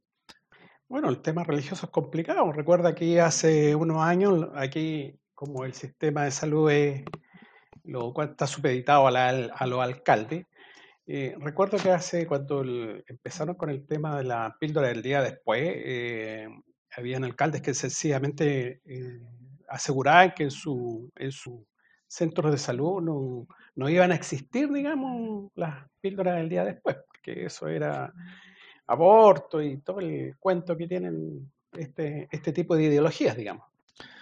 Bueno, ahí, se ve un poco lo que hablamos antes, de que en el fondo en algunos lugares a veces la, eh, liberalidad o en el fondo las ideas liberales son a veces o lo económico y no necesariamente en otro tipo de ámbito viceversa. Pero bueno, eh, por lo menos yo encuentro que eh, aún si no es tan bueno como lo que lo, lo, entendí la explicación a, Luis, digamos, no es una prohibición de usar ya el que ya abran a que pueda ser optativo o que las niñas que a alguna edad puedan decidir o no usarlo, cosa que como digo, cuestiona si realmente será algo que las niñas pueden elegir o, su familia en realidad, ya por lo menos es, una, es un paso en, la, una dirección que yo creo que es correcta, que es el respeto a, a la decisión individual y no a la imposición social de cómo vestirse o cómo comportarse en cosas que no debieran ser un problema. Efectivamente, eh, sí, eh, acato la, la, precisión. Efectivamente es, una, es un permiso, no, no es que se prohíba. ¿ya? Y, claro, que está este meme, ¿cierto? De que eh, le preguntan a una, a una, mujer musulmana que, está ahí tapadita y le preguntan, eh, oye, tú, eh, ¿por qué no, no, te sacas eso de encima que te, que te oprime? No, si yo lo uso por convicción propia. Ah, bueno, ¿y qué pasa si, si te lo sacas? No, bueno, mi marido me puede pegar y, y, en la calle me pueden matar a, a, a piedrazos. Entonces, claro, yo voluntariamente decido entonces eh, taparme, porque si no, está esta, esta hipocresía que, es bien clásica en, círculos religiosos. ¿sí? Mario. Oye, eh, pero bueno, eh, ellos hacen un, un símil con, con, las personas que andan con crucifijos. Pues, o sea, aquí la gente cristiana anda con un crucifijo, por lo tanto, hacen un símil con eso. O sea, es su símbolo, digamos, religioso, por así decirlo. Claro, pero ¿a cuántos matan por andar con el crucifijo, por, por quitarse un crucifijo? Ah, bueno, pero es que estamos en épocas diferentes, yo creo, evolutivas, eso. Ah, bueno. Me imagino yo que en, la Edad Media eh, habría que, sería obligación, no sé, la verdad. Sí, como, sea, pero, es, que, es, que, está bien, eh, es un problema andar con un crucifijo y, pasa a ser la problemática de si acaso uno se lo puede o no quitar en un contexto en el cual eres coercionado para usarlo en caso de que te lo quiten. Si no es ese el contexto, entonces sí tienes la libertad para poder usarlo o no. Y allá estamos en el contexto que aquí teníamos hace, no sé, 500 años. Bueno, justamente había un chiste que decía así, alguien había visitado un país muy conservador de Medio Oriente y, al volver le preguntaron, oye, ¿cuál es la diferencia horaria entre Chile y, ese país? El tipo decía, más o menos como 500 años. Eh, pero efectivamente, las libertades son libertades cuando efectivamente cualquiera de las alternativas es posible y equivalente o no tiene repercusiones negativas. Eh, en el fondo, por ejemplo, hoy, eh, aunque eso puede ser discutible, por ejemplo, hoy en día no hay nadie que obligue, por ejemplo, a los hombres acá en Chile a usar pantalones, por ejemplo, y cualquiera no se lo podría ser libre de tomar un vestido y salir con vestido, o vestido tal vez como a la usanza de los escoceses, digamos, a la calle. Pero probablemente si lo hiciéramos, eh, podríamos eh, recibir bastante eh, burlas, o piropos, no sé, burlas o presión social, o sería mal visto probablemente. Entonces, hay, ese tipo de cosas que si bien puede, uno puede tener la libertad de elegir, no necesariamente eh, uno puede ejercerla sin, sin recibir algún tipo de, connotación negativa. Pero yo creo que la real libertad viene justamente en ese caso, cuando alguien es libre de elegir una opción y de elegir la contraria, eh, esa libertad se respeta tan, bien como la alternativa más popular o la, la más usual. Y si eso no ocurre, ya sea justamente por el modo de vestir, el modo de actuar, todo, siempre y cuando sea justamente un modo razonable y no, afecte los derechos de nadie, yo creo que ahí habla de distorsiones sociales o distorsiones en la, comunidad que son dignas de atención. ¿Por qué entonces eh, mi libertad, por ejemplo, de cómo uno viste, podría no ser tan así, inclusive en países que no son musulmanes como Chile? Y no solamente el tema de la vestimenta, sino en muchos otros temas. Porque, porque los hombres chilenos no usan falda, ¿cierto? Eh, eh. Un kirk, como lo. Kirk se llama lo. O kik, kit, no recuerdo, algo así se llama la, la falda escocesa. Que me imagino de ser bastante cómoda en verano, especialmente, por la ventilación que, que ocurre. Llega el amo de ventilación también. Así es. Pero no sé, yo, yo, no sé si usaría una tampoco, puede que no sea tan cómoda, no lo sé. No, no, no he vivido aún la experiencia si alguien, si algún auditor la ha hecho, puede mejor comentar. Bueno, y en aras del tiempo vamos pasando a, este último tema que vendría a ser como la continuación de lo que conversamos en, la, el capítulo anterior, ¿cierto? Respecto de lo que ocurría en Texas, que ahí Mario nos contaba cómo había colapsado el sistema eléctrico a, propósito de, esta potentísima ola de frío. Y qué es lo que ocurrió en una semana, que, que pasamos de un Texas que tenía en Dallas una temperatura de casi 19 grados bajo cero, en cosa de una semana llegó a tener casi 27 grados sobre cero. Y esto vendría siendo una manifestación de eh, la pérdida de la estabilidad climática. Aquí prácticamente se cambiaron de estación de, una semana para otra, una situación terrible.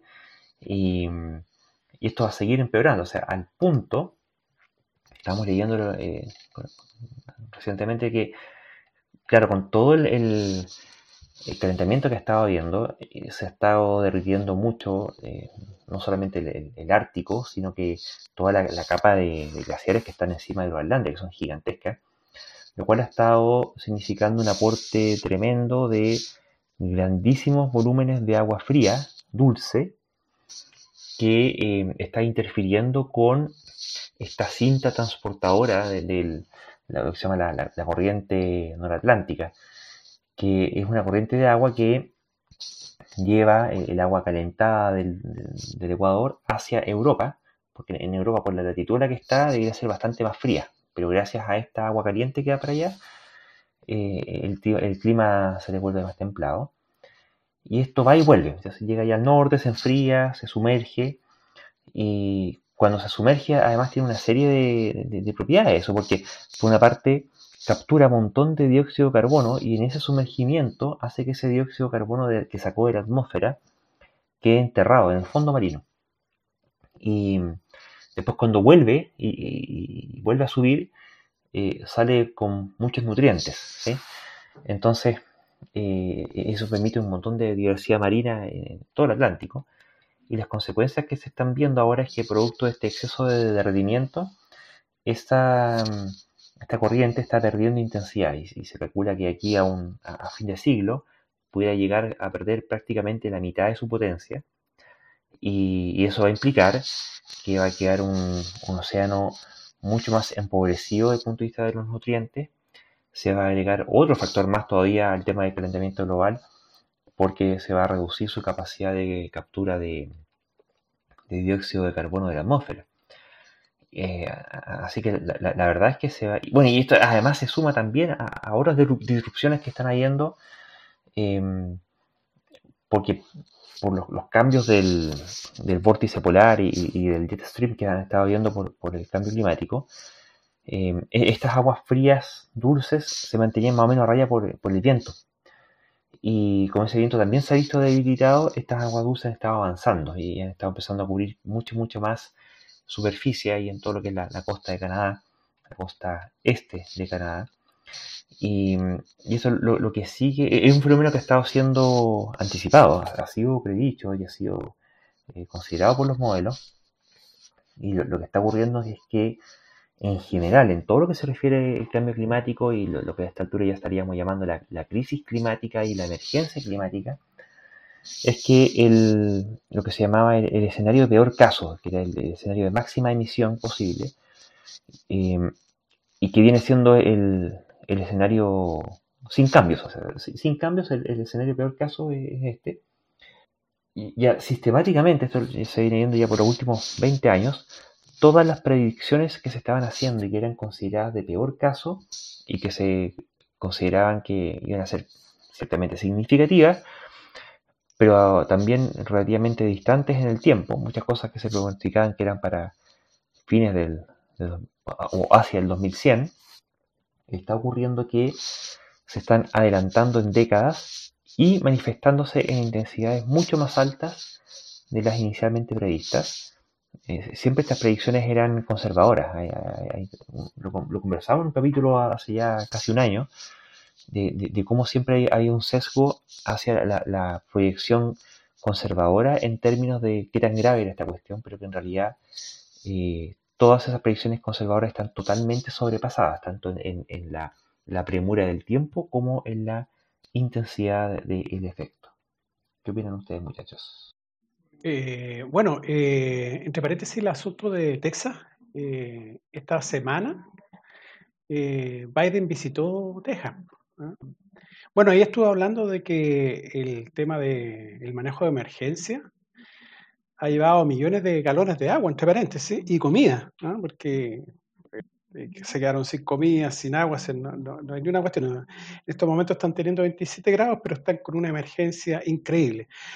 Incluso eh, eh, le están dando asistencia a los propietarios de viviendas que no estaban aseguradas y que quedó la escoba.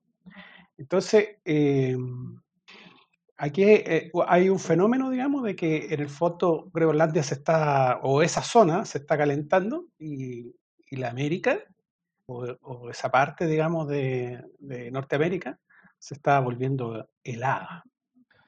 Bueno, yo creo que lo que está, lo que estamos viendo, eh, no sé si decir ahora un poco como, como el chiste del huevito de Colón, una vez que las cosas ya comienzan a pasar, se hacen como evidentes y uno dice, bueno, tenía sentido, o sea, siempre pensé eso.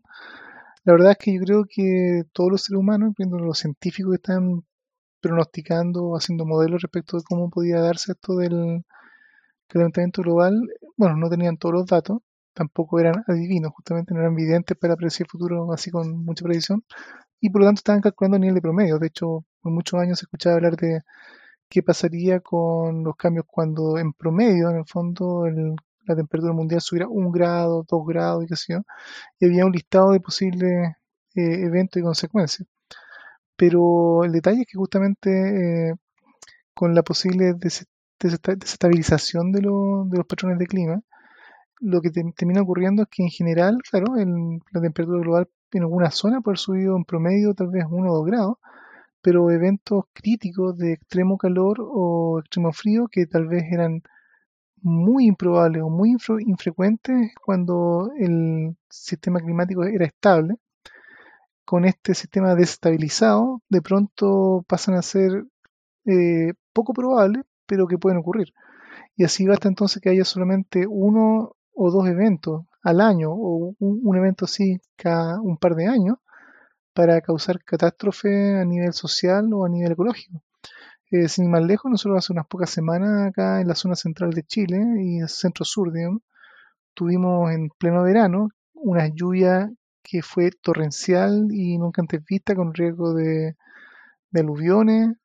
Y, por ejemplo, me tocó, tuve la oportunidad hace unos días de visitar una, zona de la sexta región, eh, donde la zona de cercano al lago Rapel, eh, pude ver eh, cómo están, en este caso, las plantaciones de, de las viñas, muchas de ellas en el suelo, y que toda, o gran parte, grandes paños de plantaciones de uvas se perdieron porque terminaron todos los parronales sencillamente aplastados contra el suelo o toda su estructura, eh, producto del peso del agua en ese instante de unos pocos minutos de lluvia. Tengo familia ya que me relataban que justamente fueron unos minutos de locura donde los techos, todos los sistemas de, de, canaletas de las casas, todos están rebalsados de agua. Y eso, bueno, es un evento, se puede decir, inusual también acá para nuestra zona de, del hemisferio sur, pero que usualmente no solía ocurrir. Y eso, eh, en el tiempo probablemente vamos a tener nuevamente otros eventos anormales, nuevamente olas de calor en invierno o lluvias torrenciales en épocas que no solía llover. Y lo más grave de todo no es solamente las pérdidas, en este caso económicas, justamente lo que es producción agrícola o pérdidas humanas, así que efectivamente hay aluviones o todo tipo de seres naturales asociados a, los eventos, pero también la misma biodiversidad, la, la vida silvestre, también se afectada cuando eventos así comienzan a ocurrir con frecuencia. O sea, la nunca bien ponderada lluvia mata pajaritos que uno a veces veía en octubre, eh, a final de primavera y que efectivamente botaba los pajaritos de los árboles que estaban naciendo en primavera. Eh, si esto empieza a pasar con más frecuencia, como aparentemente está yendo los problemas climáticos a este caos, puede hacer que de pronto varios eventos o muy repetidos en un muy corto plazo puedan llevar a especies vegetales, animales y de todo, todo tipo de insectos eh, de, de, pasar a una, no sé, una población normal o relativamente razonable para el ecosistema en unos pocos años a, directamente a un estado crítico o a extinción, producto que todos los, eh, los nuevos retoños, las nuevas crías o camadas de varios años se pierdan y, eso puede bastar justamente para hacer desaparición de especies, con lo que significa para, catastróficamente para toda la cadena, cadena trófica y todo el medio ambiente alrededor. Así que lo que estamos viviendo es, yo diría, visto en retrospectiva tal vez no inesperado, porque pensándolo así, eh, imposible, era imposible que estas subidas de temperatura fueran siempre todas ordenadas y necesariamente alineadas a un patrón estable y completamente alarmante. Yo creo que, espero que eh, los gobernantes del mundo no nos conforman así como teoría conspirativa, no hablando ni, de Illuminati, ni de reptilianos, ni, ni nadie escondido en la clandestinidad, sino que nuestros actuales gobernantes oficiales comiencen de verdad a tomarse en serio todo lo que se ha estado hablando por años y los acuerdos de París, Kioto y emisiones, porque a la medida que este tipo de, desastres comiencen no a golpear las puertas, sino a botar la puerta y a inundar las casas de gobierno y de toda la gente de los países, ellos ya comienzan a, asumir que esto ya dejó de ser broma, dejó de ser una teoría de a los científicos que eran alarmistas sino que es un desastre real y que está en pleno proceso y que tal vez aún tenemos oportunidad de hacer cambios reales y concretos. Mario. Oye, eh, bueno, estos fenómenos eh, no solamente se, han ido produciendo alrededor del mundo. ¿ah? Eh, por ejemplo, en Jerusalén negó. En Estambul también, digamos, son, son zonas que no... Imagínate, Jerusalén es prácticamente un desierto. Mm, en China también eh, un lago y unas cataratas también amanecieron completamente congelada. O sea, eh, eso tiene que ver con crisis ambiental que estamos, eh, que está pasando. Son, son cuestiones, eh, o sea, no es un, hecho aislado, está, está alrededor del mundo ya. Bueno, esta, esta ralentización de la AMOC, que se llama, también va a producir una aceleración de 3 a 4 veces la tasa de crecimiento del nivel del mar. Así que si se esperaba que aquí a 2100 fuera no sé qué cosa, eh, y nos faltaban 80 años, bueno, lo que se está produciendo en esperando para 100 años más va a ocurrir en 20 años más, ¿sí? al 2040. estos fenómenos que son exponenciales, lo, que es, lo, también lo, hemos conversado en, en capítulos anteriores, suele perderse la perspectiva de que los fenómenos exponenciales no son mañana, son ahora, porque crecen muy rápido, crecen sobre lo crecido. Entonces, e-, este tipo de crecimientos exponenciales en temperatura y liberación de CO2 hace que el futuro vaya siendo ahora, ¿ya? Y quería hacer un, hacer un alcance respecto de... Eh, bueno, eh, voy a buscar ahí el enlace, cuál, fue el capítulo en el que hablamos de este tema, porque ahí, para no, repetir el tema, ya, pero vamos a, a, referirnos al capítulo en que lo conversamos, porque eh, ahí analizamos por, qué se hacían estas predicciones más conservadoras y por qué quedan cortas. Pero esto claramente va a ser una, una cuestión muy mala, está siendo muy mala y va a seguir empeorando. Eh, lamentablemente, eh, eh, el concepto aquí es que se ha perdido la estabilidad climática.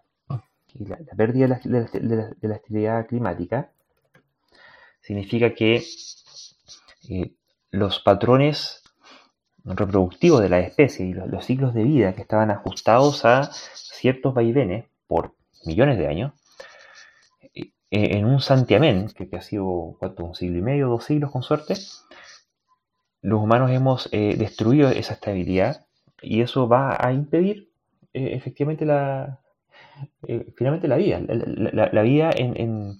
y, hay un tema también, porque no es lo mismo una bacteria que que evolucionan contra rápido.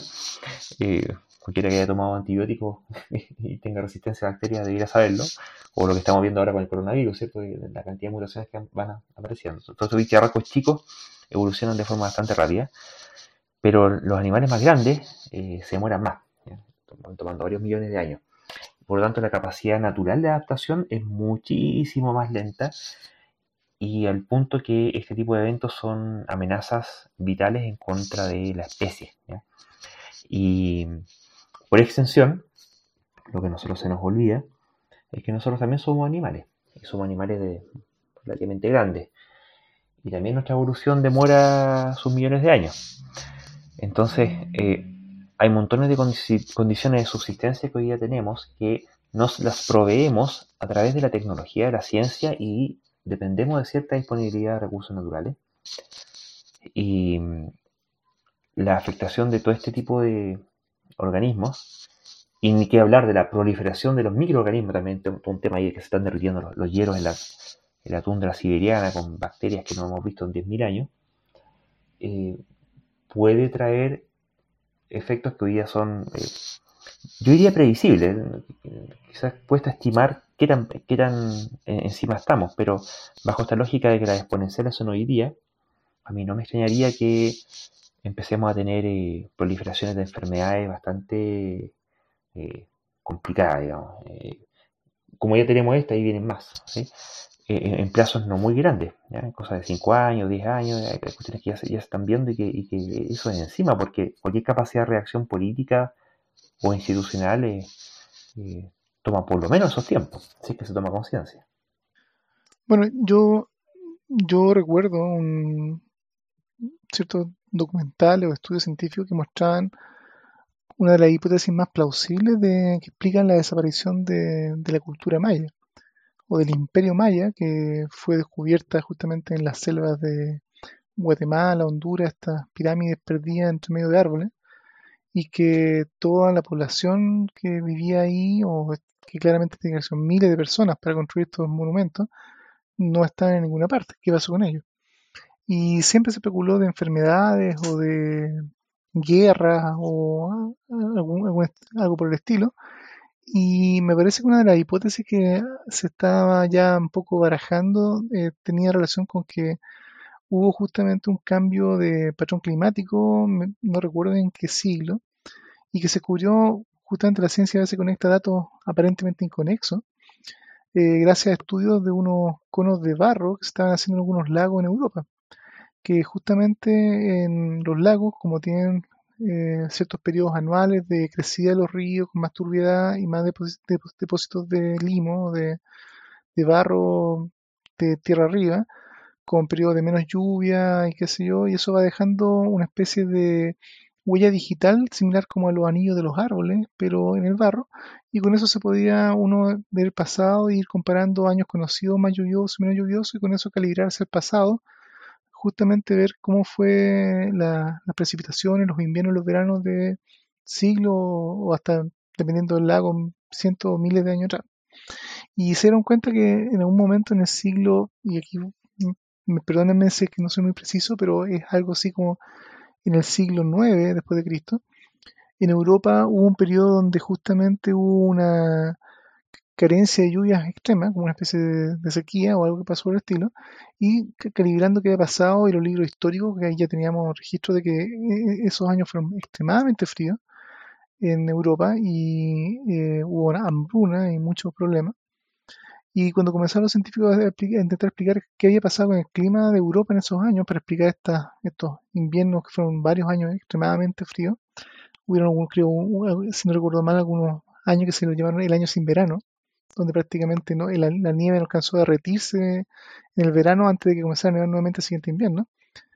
Eh, inicialmente culparon justamente algunos volcanes o otras evidencias en otras partes completamente de, distintas del mundo, que probablemente eh, arrojaron mucho humo a la atmósfera y eso bajó la temperatura lo alto.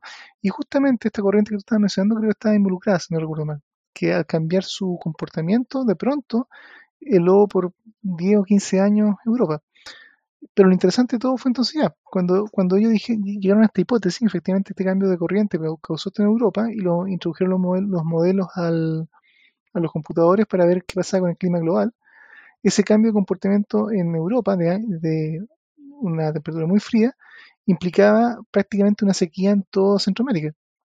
Y eso entonces justamente coincide con los años en que de pronto toda la cultura maya desapareció. Y una sequía extrema, estamos hablando de justamente de zonas donde lluvia tropical cada par de días, digamos, donde hay mucha, mucha, mucha agua, por lo menos unos 10 o 15 años donde prácticamente no llovió. Y eso significó justamente el colapso probablemente de la cultura maya, que tuvo que abandonar las ciudades por insalubres, probablemente por falta de alimentos y la cultura y todos sus códices y todas sus cosas que tenían, que eran muy avanzadas para la época.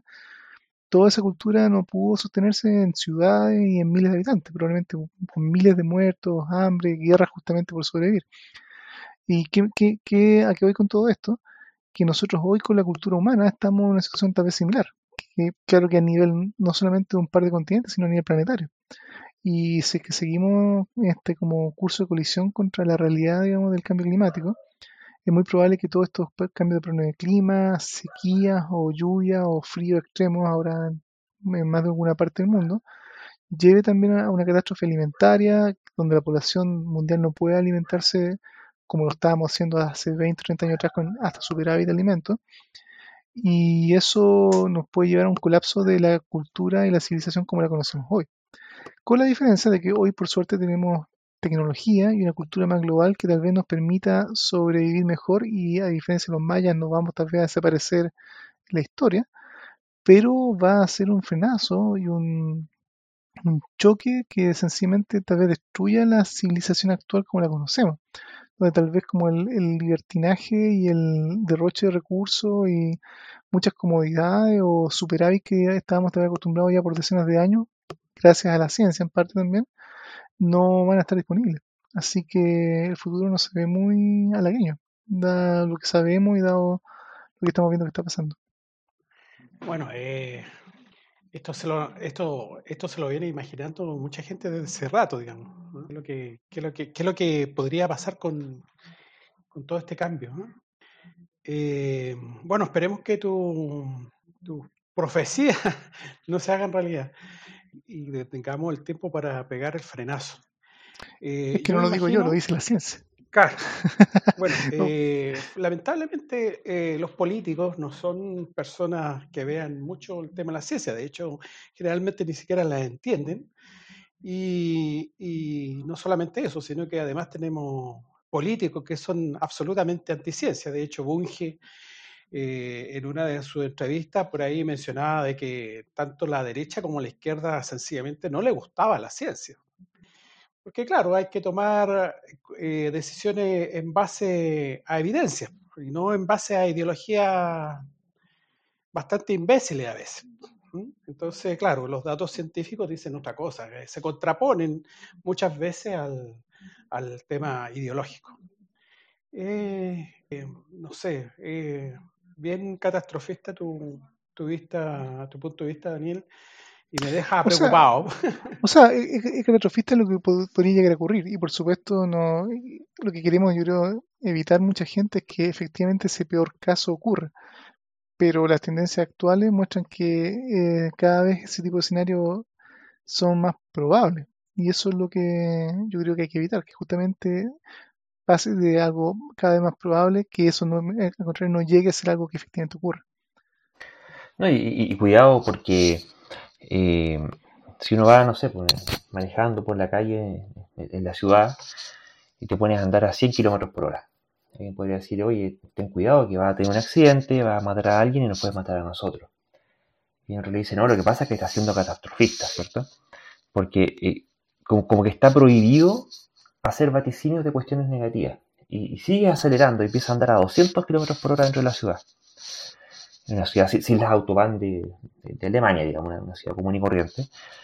Y dice, oye, pero cuidado que nos vas a matar a todos. Y, todos los que estamos dentro del vehículo y va a matar a muchos autos más que gente que está en otros vehículos más. No, que está siendo catastrofista, eres un agorero, un mal agorero, ¿cierto? Tú tienes que ser optimista y esperemos que, en realidad que, ojalá no, se muera nadie, claro. Y, no, pues catastrofista sería decir, no, mira, sabes que pues, estoy yendo a, 10 kilómetros por hora y alguien te puede decir, oye, no, ten cuidado que pues, vas a matar a todas las personas que están a tu entorno. Eso es catastrofista. ¿Por qué? Porque la envergadura de lo que se anuncia no tiene relación con las condiciones que eventualmente podrían llevar a esa consecuencia. Pero aquí no estamos en ese caso, estamos en el caso en que eh, el, mal augurio eh, sí es deducible a partir de las, de, las, condiciones que se están observando. Entonces, eh, es un escenario de pronóstico catastrófico, no catastroficista o catastrofista, ¿sí? Y, y, eso es lo terrible. me acuerdo cuando era más cabro, sacaba las cuentas y decía, bueno, estas cosas son cosas que, pucha, eh, lo, siento por mis nietos, eh, trataré de evitar que eso ocurra, pero eh, pareciera que a mis nietos les va a tocar. Ahora estamos viendo, a poquito rato empezó a ocurrir que, pucha, parece que a mis hijos les va a tocar. Y quizás yo podría, cuando ya sea más viejo, me va a tocar ver parte del comienzo del asunto. Y ahora lo que estamos viendo en realidad es que somos adultos en la mitad de nuestra edad, de nuestra vida, y, ya lo estamos viendo, y ya empezó. Este, como diría la, niñita esta de Poltergeist, ¿cierto? Eh, ya están aquí, ya, llegaron. Porque las exponenciales ahora. Y, lamentablemente eh, a, nuestros hijos, primero lo vamos a hacer nosotros, a nuestros hijos le vamos a heredar definitivamente un medio ambiente degradado significativamente, les va a tocar difícil. Y a nuestros nietos eh, me compadezco por ello. Eh, la, verdad es que no, tengo, no, tengo motivo fundado para esperar que nada bueno, nada bueno pueda ocurrir. Si estoy equivocado, feliz que me lo hagan ver. Bueno, efectivamente las nuevas generaciones probablemente lo van a tener difícil, por lo menos, por decirlo así. Ojalá que no sea catastróficamente difícil. Y yo creo que lo que se viene, y como comentaba, que tenemos la tecnología y la ciencia esta vez de nuestro, a nuestro favor, de por lo menos poder intentar hacer cosas más concretas y no solamente sufrir sin saber por qué. Eh, eh, una cosa que está hablando mucho ahora es del tema de, por ejemplo, el hidrógeno verde y la energía alternativa, digamos, renovables como el sol o el viento. Y yo creo que gran parte de, esa, las cosas que vamos a tener que hacer es comenzar a usar energías realmente renovables, dejar de quemar, por supuesto, combustibles fósiles, y gran parte de esa energía va, a tener que invertirse en sistemas de captura de carbono, dado que en el fondo nosotros nos encargamos por 100 o 150 años de llenar de, de CO2 la atmósfera, probablemente vamos a tener que intentar capturar artificialmente con mecanismos tecnológicos, eh, sistemas tecnológicos, eh, recuperar ese carbono de la atmósfera, ojalá el paso más acelerado que podamos, pero probablemente eso va a significar un gran costo energético. Ahora, el único detalle es que eh, eso ojalá comience a pasar tal vez en mediano y corto plazo, pero gracias a todo este desajuste de los patrones climáticos, lo más probable es que en el proceso, cuando, y si logramos más que terraformar, podemos decir, terra reformar el, clima de la Tierra, el riesgo es que a esa altura del partido muchos de nuestros ecosistemas pueden haber o colapsado o muchas especies se pueden haber perdido. Y eso no va a haber ninguna tecnología que nos permita recuperarlo y espero que lo que quede después aún permita a las especies que, logren sobrevivir, que ojalá nos incluya a nosotros, poder mantener la vida a futuro de la Tierra en forma un poco más razonable y más amigable con el medio ambiente. Mira, yo, yo la verdad que eh, cuando me hablan de estas cuestiones de energía renovable, tengo un poco mis dudas respecto, ¿no? ¿Qué tan, cuál, cuál realmente es su impacto? Porque, por ejemplo, el, desarrollar paneles fotovoltaicos, para producir paneles fotovoltaicos se necesitan tierras raras, un montón de cosas. Eh, y no sé, digamos, eh, si nosotros lo, lo llevamos a, a huella de carbono, no sé cuánto significa, pero impacta. O sea, el, el, desarrollar todo este tema no, no, es gratis tampoco. O sea, no hay una forma, digamos, eh, tal vez sea menor, no sé, tal vez sea menor, pero tengo mi duda al respecto con, con el tema de la producción de este día. O sea, efectivamente, ninguna de esas de las nuevas tecnologías necesariamente es carbono neutral en su producción, pero la idea, espero, que en el fondo a largo plazo, si una planta, por ejemplo, solar, que efectivamente tiene una huella de carbono en producir esos paneles no cero, después de los años de producción, de no sé cuánto será la vida útil de un panel, digamos, 10 años, lo que sea, en total la, eh, la cantidad de carbono emitido, sumando su construcción inicial y esos 10 años, sea ojalá significativamente menor que el haber quemado durante 10 años combustibles fósiles para producir la misma cantidad de energía. Eh, pero bueno, toda actividad humana, por solo hecho de ser actividad humana, va a contaminar y alterar el ambiente de alguna manera. Eso yo creo que en cierta forma es inevitable.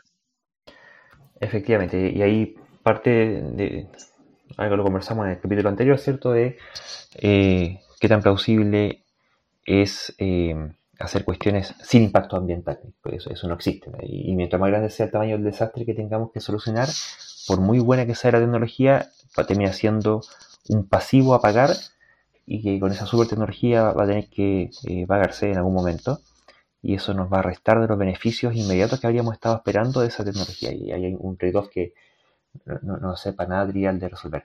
Bueno, chicos, en aras del tiempo eh, nos van a tener que despedir, así que bueno, nos despedimos muchachos, mucho gusto, muchas gracias por haber participado. Un placer eh, compartir con ustedes y espero los auditores. Esta ha sido una sesión de grabación bastante más larga de lo usual, pero hay bastantes temas que se tocaron y que espero que sean de interés realmente y puedan servir un poco para tener un punto de vista distinto a lo que encuentran en los medios tradicionales. Así que buenas noches a todos y muchas gracias por escucharnos. Eh, bueno, complementando lo que dice Daniel, el nivel de tontería humana es tan alto que podríamos hacer programas infinitos, solamente elegimos algunos. Un saludo, queridos amigos de nuestra secta tierra redondista, pandemista, vacunista, etcétera. Nos estamos viendo o escuchando.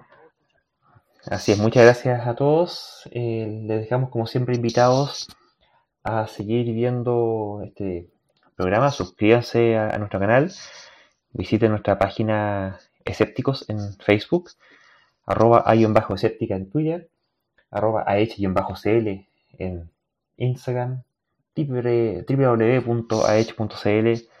en la web. Y les dejamos invitados para el próximo episodio. Uno más de Escépticos del Más Acá. Hasta la próxima.